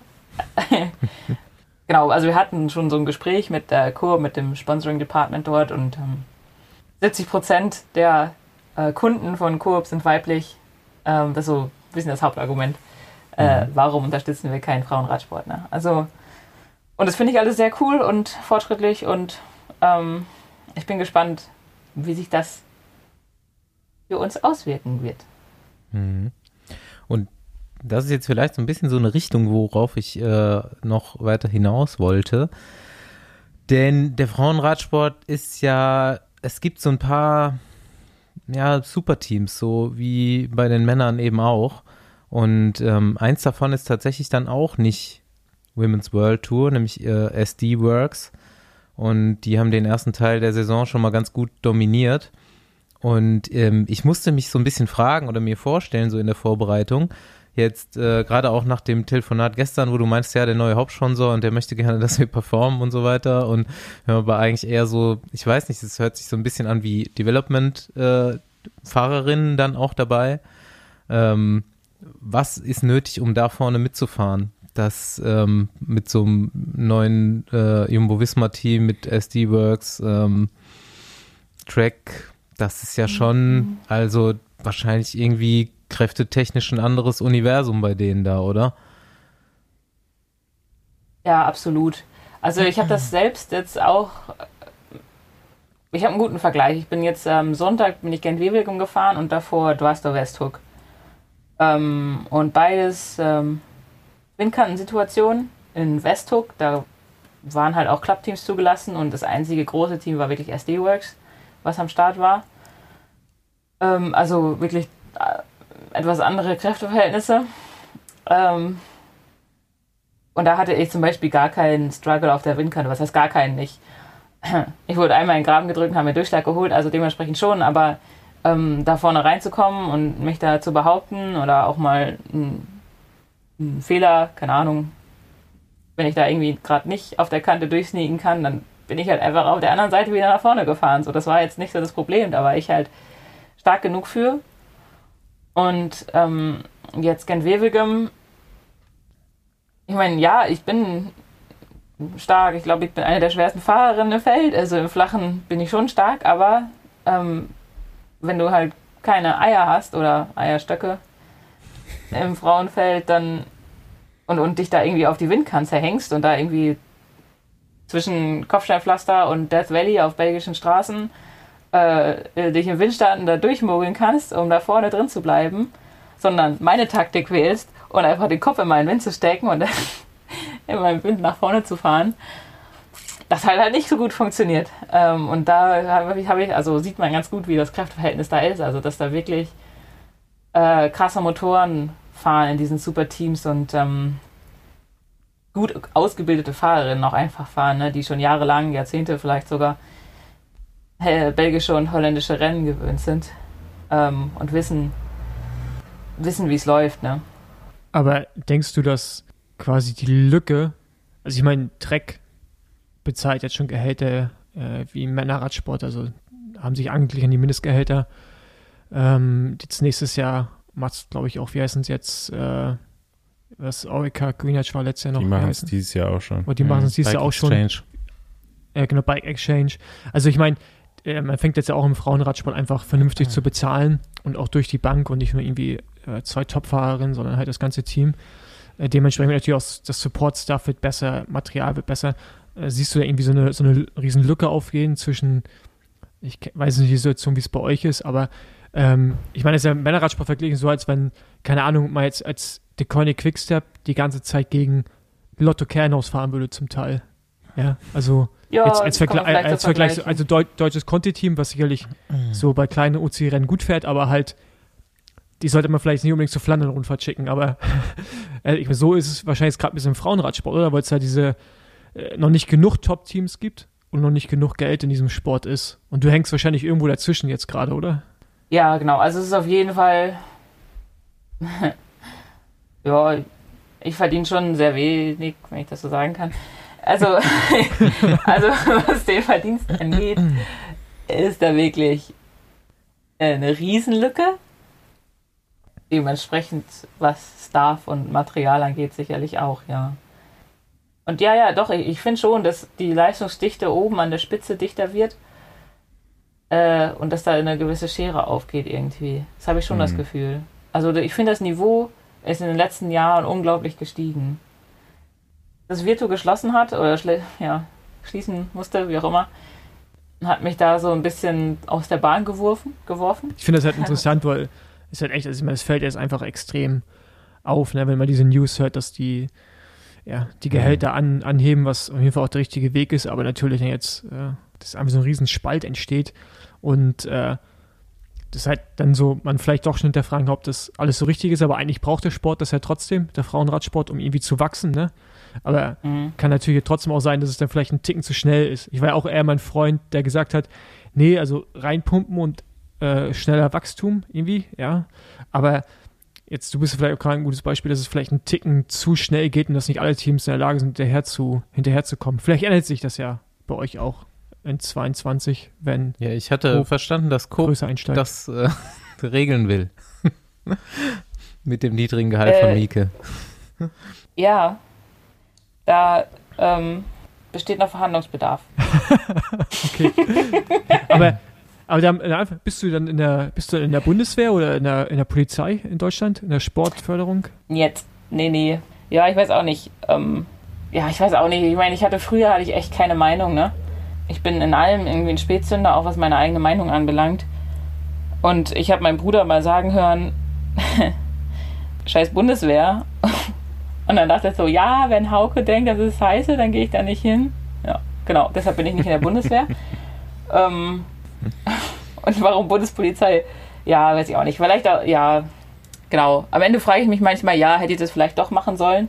Weil ja am Ende bin ich ja jetzt doch, ähm, wenn es aufs Olympische zugeht, ähm, mit dem Bahnfokus so ein bisschen dabei. Ähm, das war halt immer so meine Sorge, dass ich dann irgendwie verpflichtet bin, Bahn zu fahren, aber am Ende mache ich es doch sowieso. Von daher denke ich mir manchmal, ja, hätte ich das mal gemacht, aber es, also bei Virtu habe ich gut verdient ähm, und Hightech hat halt echt jetzt nicht so viel Kohle. Ähm, ich mache jetzt auch gar keine Vorwürfe oder so. Ich finde es cool, dass sie da noch so ein Team an den Start stellen. Aber ja, zurzeit lebe ich vom, von, von Ersparten. Aber, ja, Krass. viel Idealismus dabei. Ja, So, wenn man den Männerradsport gewohnt ist und äh, deine Palmares und äh, alles so außenrum liest, dann weiß man halt, dass du eigentlich ein wertvoller Fahrer bist. So, wertvolle Fahrerin, wertvoller Fahrertyp. Ist krass auf jeden Fall. Und ähm, ist auch klar, dass man wahrscheinlich irgendwann mal in so äh, Teams geht und du bist ja dann irgendwie auch so die Stütze des Teams, nehme ich mal an. Wer, äh, habt ihr noch weitere Erfolgsfahrerinnen? Ja, ich meine, das heißt ja, ja, ich meine, im Grunde bin ich ja auch zu einem super, super Domestik, zu einer super Domestikin herangereift bei Canyon. Mhm. Ähm, und so, klar, dann habe ich bei Virtu öfters die Möglichkeit bekommen, selbst äh, auf den Sieg zu gehen ähm, oder auf eine Etappe zu gehen. Das hat ja auch das eine oder andere Mal funktioniert und ich habe ganz gute Ergebnisse hingelegt. Ähm, aber es war jetzt vielleicht nicht genug, um das zu lernen. Also ich meine, es ist ja auch irgendwie ein so, irgendwann ist ein Finale auch Normalität. So wie äh, für mich halt irgendwie, keine Ahnung, ein Leadout-Normalität ist so, ne? Aber ähm, ich habe jetzt noch nicht diesen Riesenschritt gemacht, äh, dass ich immer total, also ich habe das Gefühl, wenn ich irgendwie mal äh, auf den Sieg fahre oder bei der, bei der äh, Lotto Belgium Tour, als ich da im Führungstrikot war, da bin ich, glaube ich, 20 Jahre gealt, gealtert, weil ich einfach, weil ich das überhaupt nicht gewohnt war und ich war so porös und es war sehr, äh, es hat sehr an meinen Nerven gezerrt, aber ich meine, da muss man ja durch, aber ich hatte irgendwie, habe irgendwie das Gefühl, ich bin da noch nicht ganz. Äh, und jetzt gerade in diesen großen Rennen ähm, ist es zu viel verlangt. So, wie gesagt, in so kleineren Rennen, oder also kleineren, aber halt in jetzt nicht so immer so Weltklasse besetzten Rennen, da habe ich auch ein ganz anderes Selbstbewusstsein und gehe da viel ähm, mit viel mehr Confidence ran. Ähm, genau, also was wollte ich damit jetzt sagen? Achso, ob wir noch andere Siegfahrerinnen haben. Hm, weniger. Okay, gut, dann, dann gehen wir davon vielleicht mal ein bisschen weg. Dann musst du es Aber- richten. Genau, du musst du es richten. Ja. Aber Ja. ähm, was sind denn jetzt für dich dann keine so langfristig die Ziele? Ich meine, du bist ja echt erst 27, ne? Klar, jetzt Olympia. Hoffen wir einfach mal, dass es sagen. zumindest für SportlerInnen irgendwie stattfinden kann. Ich denke mal nicht, dass ihr Zuschauer haben werdet. Ähm, aber äh, Mhm. äh, ja, hast du irgendwie einen Plan langfristig oder ja, guckst du dann quasi nach Tokio, w- was sich ergibt? Ja, da denke ich auch zur Zeit viel drüber nach. Ähm, also ich meine, mein Herz schlägt ja fürs Zeitfahren und fürs äh, jetzt Team Relay. Ich finde, das ist eine richtig coole Disziplin. Ähm, also mein Herz schlägt für alles, wo man keine direkte Konkurrenz spürt. so. Swift? wer, wer, wer Swift? Ja, gut. Ey. ja, da muss ich aber ganz schnell mein Gewicht schrauben, ey. Ähm. Und also, ja, ich. Es geht ja, geht ja das Gerücht rum, dass eventuell das Team Relay ähm, für Paris olympisch wird. Da habe ich jetzt aber auch noch nichts gehört. Irgendwann muss das, würde das ja mal ähm, öffentlich werden. Und das stelle ich mir schon irgendwie ganz cool vor. Ich habe jetzt auch, ja, was jetzt nach, nach Tokio wird, weiß ich halt auch noch nicht. Ja, bin ich gerade viel am Nachdenken. Nach Tokio ist ja vielleicht noch Paris-Roubaix. Ich dachte, ich dachte mir, Achso, jetzt direkt nach Tokio, ja. ich dachte mir, Ja, eventuell hättest du da vielleicht auch Bock drauf, aber da gibt es dann tatsächlich äh, direkte Konkurrenz. Ja, ich meine, so ganz nüchtern betrachtet wäre es natürlich voll meine ökologische Nische, ne? Äh, so, aber genau, die direkte Konkurrenz. Also, ja, da. Wir haben ja ah, letzte Woche gelernt, Paris-Roubaix, wenn du kannst, auf jeden Fall in die Gruppe gehen. Ach so, so Dann, geht das. Dann wäre das ja vielleicht geregelt. Für den zweiten Platz hat es da schon mal gereicht. Ja, dann gehst du einfach alleine in die Gruppe mit dir selbst. Ja, genau. ja, da fühle ich mich auch am wohlsten. Aber da würdet Eigentlich ganz ihr, einfach. da würdet ihr starten mit dem Team, wenn es stattfinden würde. Ja, ja, wir sind, äh, wir sind eingeladen. Mhm. Es ist auch eigentlich total, ich habe mich auch, also wenn, keine Ahnung, gibt es da schon eine Entscheidung eigentlich, ob das jetzt übernächste Woche stattfindet? offizielle. Nee, ne? Ja. Irgendwie freue ich mich schon darauf, weil es halt schon irgendwie mm, ein sehr ikonisches Rennen ist und weil es mir theoretisch, Seid ihr jetzt Äh. schon mal teilweise abgefahren oder noch gar nicht? nee, wir würden das nach Flandern machen in der Woche oder vor, vor, vor Roubaix, genau. Okay. Ja, das würden wir sowieso, also so oder so machen, ob das stattfindet oder nicht. Nehmen wir mit. Ja. Ja. Wenn man schon mal da ist. Ja, ich meine, ist ja auch, ist. Ja. auch geil. Ich weiß nicht, wahrscheinlich für dich auch das erste Mal, oder? Da die Streckenabschnitte abzufahren oder hast du es früher schon mal Ja, genau. Ja, ich meine, das ist ja, Ja, also, keine Ahnung, wenn ich ihm da mal in Belgien war mit dem, mit Team mit LKT jetzt noch in den letzten Jahren, bin ich da halt einfach nur mal Training gefahren. Das ist halt schon geil, immer auf den alten oder auf den Rennstrecken halt lang zu fahren, die man selbst irgendwie gefahren ist oder die man halt aus, aus Szenen kennt. Und äh, so ist sicherlich für euch auch bei Roubaix, einfach mal über das Kopfsteinpflaster zu fahren, auch wenn es weh tut. Ist halt eine geile Erfahrung. Ja, total. Also ich freue mich da voll drauf. Ja. Ja, das wäre auf jeden Fall schön, wenn es stattfindet. Jetzt aber so im Frühjahr findet es auf jeden Fall nicht mehr statt, oder? Das habe ich richtig verstanden. Naja, es gibt noch keine offizielle Meldung dazu. Okay. Ähm, inoffiziell wurde es den Teams schon mitgeteilt. Aber naja, dass es wahrscheinlich ausfällt. Also, in, Also eher ausfällt als nicht ausfällt. also im Team wurde aber ähm, inoffiziell, offiziell mitgeteilt, dass es eventuell ausfällt oder was. Nein, nein, es wurde denen inoffiziell mitgeteilt, dass es wahrscheinlich ausfallen wird, Okay. aber immer noch nicht. Also, dass die Chancen eher schlecht stehen. Ja. Und ähm, ja, ein bisschen Hoffnung bleibt halt immer noch vom Veranstalter. Aber ähm, ja, man weiß es wahrscheinlich jetzt erst in den kommenden Tagen. Okay. Was hier auch noch drin steht bei uns äh, in den Details zu dir, ist Schuhart. Äh, da war ich jetzt auch, muss ich ja mal kurz auf der Instagram gehen und äh, dann, dann sieht man da die, die Verlinkung. Äh, erzähl mal kurz was darüber. Also ich wusste nicht, dass du das machst. Also du kannst jetzt nicht nur rappen, sondern bist auch noch äh, Künstlerisch. Ja. begabt. Schuhdesignerin. Sieht auch echt gar nicht schlecht aus. Also sieht, profs sieht qualitativ ziemlich stabil aus. Ja, danke. ähm, ja, ich weiß auch nicht. Ich, ähm, ich habe mir irgendwann mal, also ich fand das irgendwie cool. Ich habe das irgendwo gesehen und dachte so, oh, das sieht ja cool aus, das möchte ich auch machen. Und dann habe ich mir, ähm, ich alter Geizkragen, habe mir dann irgendwann mal schwarze und weiße Schuhfarbe bestellt. Also es gibt da halt einen Hersteller aus den Staaten, die machen halt so Acryl-Schuhfarbe. Ähm, und habe dann angefangen, ein paar zu bemalen, aber das sah relativ scheiße aus. Ähm, und dann habe ich diese Farben irgendwie in die Ecke gestellt und lange nicht mehr benutzt. Und irgendwann habe ich mir dann nochmal welche bestellt. Das war äh, zu Anfang Virtu-Zeiten. Genau, da hatten wir weiße Bondschuhe bekommen. Und dann habe ich mir irgendwie Gold und Blau bestellt. Und habe dann meine Schuhe angemalt. Und das sah eigentlich ganz cool aus, dachte ich mir. und ähm, dann habe ich Barbara Goriskis Schuhe noch angemalt.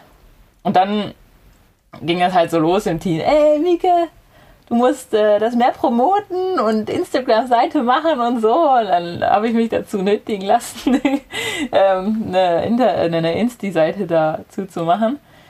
Ähm, ja, und dann kam halt ab und an immer mal so Anfragen. Und ich bin auch gerade jetzt wieder dabei, ein paar Schuhe anzumalen. Und meine Teamkolleginnen haben das jetzt mitbekommen und ähm, äh, die nächsten Aufträge sind, äh, sind schon angenommen. Hast du noch Ja. ein bisschen Zeit? Vielleicht kriegst du jetzt auch die eine oder andere Anfrage. Ja. Yo. ja, cool. genau, ja, ich könnte das jetzt natürlich irgendwie cool als Promo nutzen, aber so bin ich nicht irgendwie. Aber Äh, habe ich ja jetzt indirekt Genau, getan. da, da machen wir das für dich. Und zwar wäre das äh, bei Instagram Schuh, äh, aber das Englische, also S-H-O-E und dann E M-I-E-K-I-C-K-S. Wir verlinken das Schuh, einfach. genau, wir verlinken das Packen des Schumi-Kicks. Schumi-Kicks, genau. ja, genau, das war so, das war der erste Einfall, der uns ähm, da beim Abendessen mit. Auch normale Sneakers kann man sich bei dir bemalen lassen. Sehe ich Ja, hab ich genau. Jens the Bus Driver hat sich mal Sneakers bei mir machen lassen. Aber, ähm, okay, geil, aber ja, jetzt würde ich ja gerade mal nach Preisen fragen, aber die würde ich natürlich an deiner Stelle einfach auch offen lassen. Ja, auf jeden Fall jetzt mal verdoppeln direkt. Genau. nee, aber das sieht ganz, also es gibt ja in, äh, ich glaube von, ich glaube von George Bennett, die Freundin macht ja auch, Mhm. ne? Genau. Und dann bist du jetzt Ja. auch erst die zweite Person, die ich kenne, oder wo ich es mitbekommen habe, äh, die Schuhe anmalt, also Radschuhe. Finde ich ziemlich geil. Also ich glaube, angefangen äh, hat ein Brite, der hat Laura Trotz Schuhe bemalt und ich weiß, ich, vielleicht auch sogar die von Bradley Wiggins, da bin ich mir nicht sicher, vor, vor allen Dingen Laura Trott oder Laura Kenny heißt sie ja jetzt. Ähm, genau, und das ist dann ein bisschen viral gegangen, diese Schuhe von Bradley Wiggins und ich, ich weiß nicht, ob das so die Initialzündung war, dass es cool wurde. Ähm, genau. Aber ey, die Schuhe von dem Ivo Oliveira, Alter, das ist ja krass. Hast du die Flagge da selbst drauf gemalt, die portugiesische, oder mit der Hand? Jawohl. Jawohl. Ich bin, ich bin parasympathisch beeinflusst, stark. Ich habe eine sehr ruhige Hand. Krass. Deshalb habe ich es auch nicht so mit direkter Konkurrenz, weil ich nicht so Adrenalin geladen bin, weißt, weißt du? Nee, weiß ich nicht, aber. nee, aber das sieht echt, äh, das sieht krass aus. Okay. Sehr interessant. Tja, Paul, Bestellung ist raus. Kann passieren, ja. Ja. Auch Ja, die portugiesische Flagge. Auch die, genau, auch die portugiesische Flagge. Da kommen wir direkt äh, zur nächsten Überleitung, denn ich glaube, du kannst Paul nicht nur Schuhe bemalen, sondern auch Tipps geben. Ähm, du bist nämlich schon so ein bisschen bewandert im, im Bikepacking und ich, vielleicht sogar im Gravel-Bikepacking-Sektor. Erzähl mal. Was hast du schon Ja, so alles also- abgerissen? Also ich habe jetzt noch nicht so ultra lange Touren gemacht, aber angefangen hat das 2014, da ähm, hatte ich das Bedürfnis zu fliehen und habe mir dann so einen Gepäckträger von einem Bekannten besorgt fürs Rennrad und habe mir so alte, ortlieb, ultra schwere Gepäcktaschen an mein Rennrad gemacht mit einer Jeans drin. Das sind jetzt alles die Tipps, die du nicht befolgen solltest. ähm, habe eine Jeans eingepackt, Baumwollpulli, Baumwollhandtücher, weil ich habe in Jugendherbergen gepennt. Ähm, äh, viel zu viel Klamotten und viel zu wenig Essen.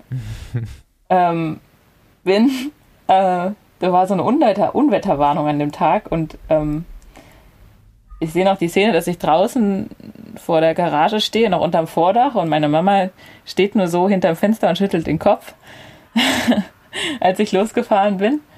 Und dann ist direkt mein Vorderrad abgehoben und so, weil ich halt viel zu schwer beladen war. Hab's aber geschafft. Ich bin 90 Kilometer gefahren. Ich war todesgrau. Ich glaube, ähm, ein 22er Schnitt oder so, weil ich hatte halt nur Gegenwind ähm, und viel zu wenig gegessen und es war eiskalt und Hagel und alles Mögliche. Und habe dann direkt mal ein Paket, ein ganz volles Paket zurückgeschickt am ersten Abend. Und dann bin ich weitergefahren Richtung Norden, Richtung Bremerhaven. Und dann bin ich Richtung äh, Südosten abgebogen, über Hamburg, so die Elbe ungefähr entlang, bis zur tschechischen Grenze. Ähm, und dann konnte ich nicht mehr. Und da bin ich heimgefahren mit dem Zug und äh, habe direkt eine Freundin getroffen und habe sie vollgequasselt, weil ich zwei Wochen nicht geredet habe. Und ähm, das war so mein Einstieg und dann habe ich mir so einen, ähm, so, so einen Ultra-Marathon-Rucksack, so einen ganz Lightweight-Rucksack gekauft mit 20 Litern oder so. Ähm, habe beim nächsten Mal dann alles abgewogen, äh, die Zahnbürste durchgeschnitten, wirklich aus je, auf jedes Grauen geachtet ähm, und wollte zum Pont d'Arc nach Frankreich fahren, da in die Ardèche. Bin aber krank geworden, weil ich mein Rad im Regen geputzt habe nach einer Tour in Freiburg. Auch jemand, was, etwas, was du unterlassen solltest im Fall der Fälle. ähm, genau, und dann bin ich noch einmal nach Prag gefahren und dann nach München. Ähm, ja, und das waren eigentlich so die richtigen Bikepacking-Touren. Ich bin dann nochmal mit meinem Bruder in drei Tagen nach Berlin gefahren oder so. Aber das war jetzt nicht, nicht, nicht so. Ich war ja auch nicht allein, das war jetzt nicht so episch. Er Genau. muss auch nicht immer episch sein, ne? Mhm. Manchmal reicht doch einfach nur, dass es Spaß gemacht hat. Also, Aber Ja. du hast auch immer in Jugendherbergen geschlafen. Ja, genau, immer low budget. Okay. Ja, weil Paul, der hat ja noch nie ja, gezeltet. das stimmt doch nicht. und der will. Ich habe natürlich schon gezeltet, aber äh, ich habe ich der hab mir, ich hab neue, mir, äh, Paul ist ja jetzt ich hab mir Abenteurer. jetzt gedacht, ja genau, ich, ich bin Abenteurer, Hotel, Aber er will immer nur in ja, ich bin Hotels. Hotelabenteurer. Ja, ich meine, wenn man die Kohle hat, dann klar. Also, ähm, ich habe es auch immer im Frühjahr gemacht, anstatt so Mallorca-Trainingslager, ne? ich, ich gehe in die, Das ist, das ist nicht bei Paul, das geht bei Paul auch nicht deswegen, Ja. aber Von einem Hilton zum nächsten. Ja, genau. Na, na, ob- obwohl man bei Hilton mittlerweile, das war auch immer so als Kind, dachte man, Hilton ist das 9 Plus Ultra. Dann bist du einmal in den Staaten, ne, dann merkst du, dass Hilton so das, it, äh, das Ibis Budget ist in den Staaten. hm, Steigenberger Hof. alles nur wegen Paris. Alles nur Hilton, wegen Paris. Genau. Ja, Jetzt, ja.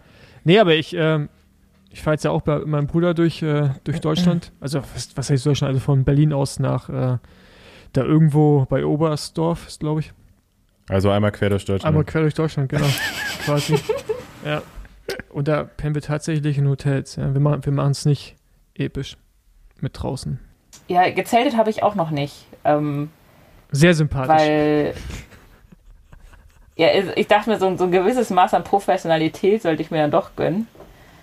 Ähm, so warm und warm und, und, und nicht verschwitzt Ja, ähm, was ordentliches zu essen finden und so ist dann doch ganz cool. eine Dusche ja. ist schon nicht schlecht bei sowas. Ja, ist schon fancy, ja. Ja, ich würde fast sagen, wir könnten Fahrer-Bingo spielen. Definitiv. Ähm, Muss man dafür Ahnung haben? nee, Nee. Äh, ja, doch schon. aber aber auf kein, jeden Fach, Fall schon mal kein Fachwissen. geoutet, dass du Okay. keine Ahnung von Besenwagen hast. Sorry. Aber Bist du eigentlich schon mal im Besenwagen mitgefahren? Ja, ja, das ja, doch. Das erste Mal in Thüringen, glaube ich. Das ist auch so ein Ding, ne? Wenn unsere Gästinnen irgendwie immer sagen, ich war noch nie im Besenwagen. Ich kann mir das nicht vorstellen. Ich war bestimmt in einer Saison allein schon, keine Ahnung, wie oft im Besenwagen, weil man fährt ja nicht auch unnötig immer alle Radrennen zu Ende. Das ist irgendwie so, keine Ahnung, ey.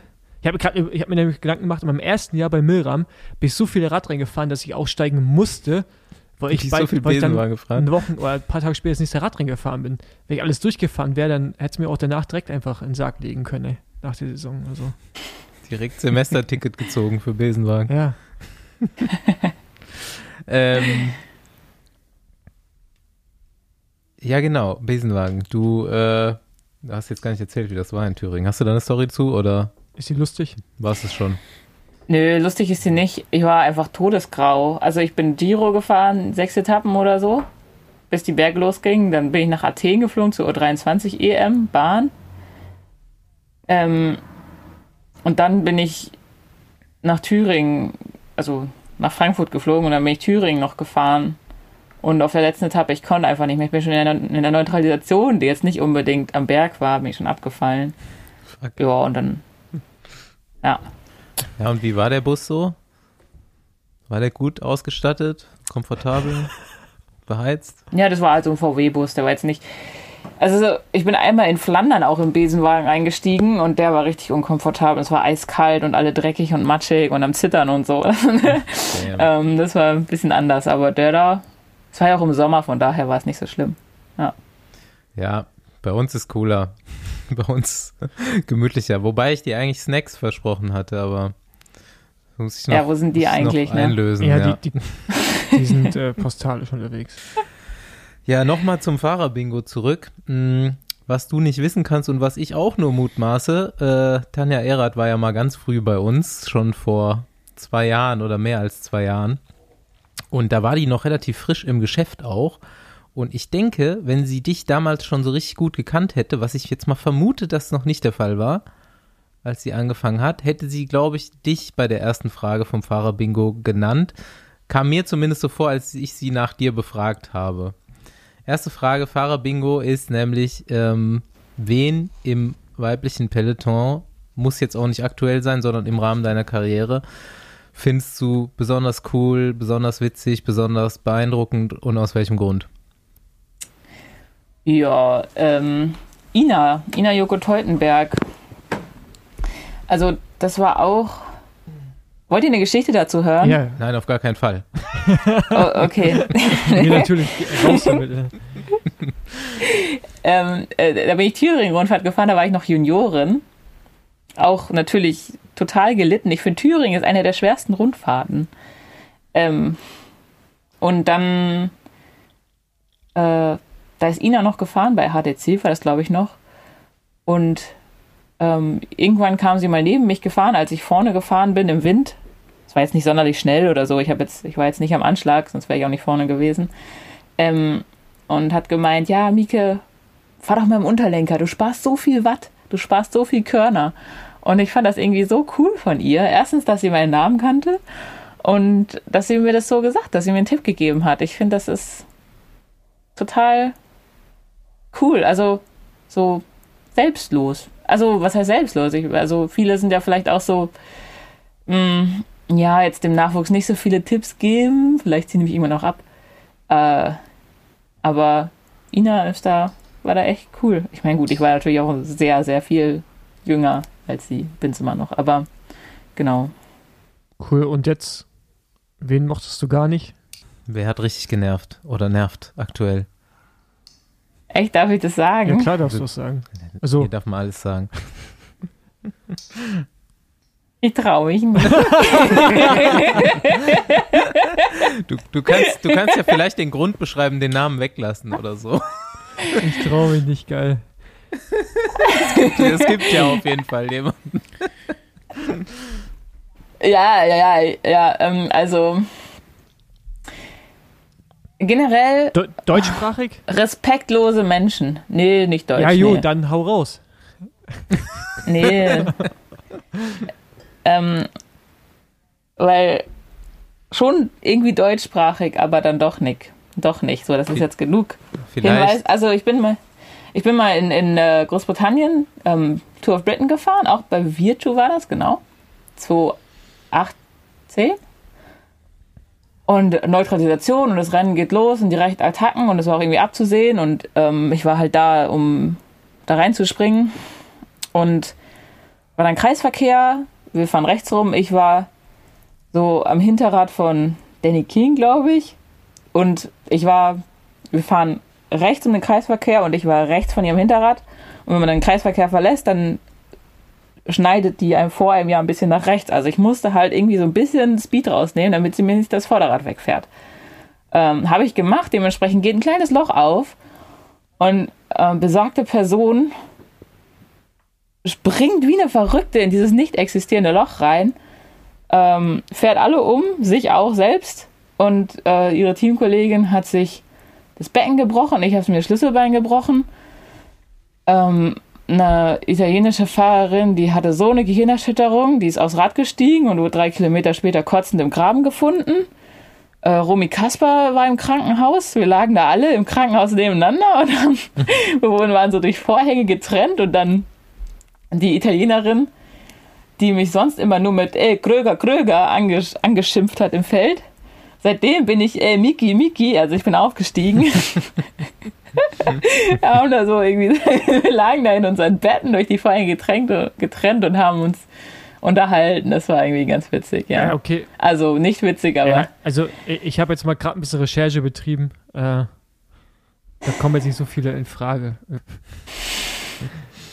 Ja, so generell so respektlose Menschen. Ich meine, ich habe meine Augen ein bisschen zu viel überall und versuche niemandem im Weg zu rumzustehen. Das ist halt meine eigene Blödheit, dass ich da so bin. Dementsprechend struggle ich ja auch, aber manche sind halt auch einfach. Es gibt halt Leute, die, die können gut im Feld fahren. Lisa Brenner zum Beispiel. Die ist immer gut positioniert, aber die steht, die, die macht keine linken Moves. Und manche, die können das halt nur, indem sie linke Moves machen und überall jedem eine Schelle verteilen und einfach respektlos durchs Feld springen. Und ich hasse das, wie man merkt. So, genug echauffiert. Ja, soll reichen. Ich, ich Genau. habe auch, ich hab auch jemanden im Verdacht schon. Äh, dieser Brennauer hat auf jeden Fall auch jemanden genannt hier. Du kannst die Folge ja vielleicht mal hören. Musst nur das Ende hören. Ja, jetzt bin ich natürlich angefixt, ey. Gell, du musst immer bis zum Ende vorspulen. Da am Schluss kommt Fahrer-Bingo, ja. Okay, danke für den Tipp. Ja. Ja, da haben wir es ja schon gesagt, so, wir sind am Schluss jetzt. Außer du hast noch, äh, oder Andi hat noch die berühmte Abschlussfrage, aber. Die berühmten Abschlussfragen. Hm. Nee, heute. Ich muss mich immer noch ab, ab. Ich muss langsam. Ich kann mich jetzt nicht schon wieder aufregen.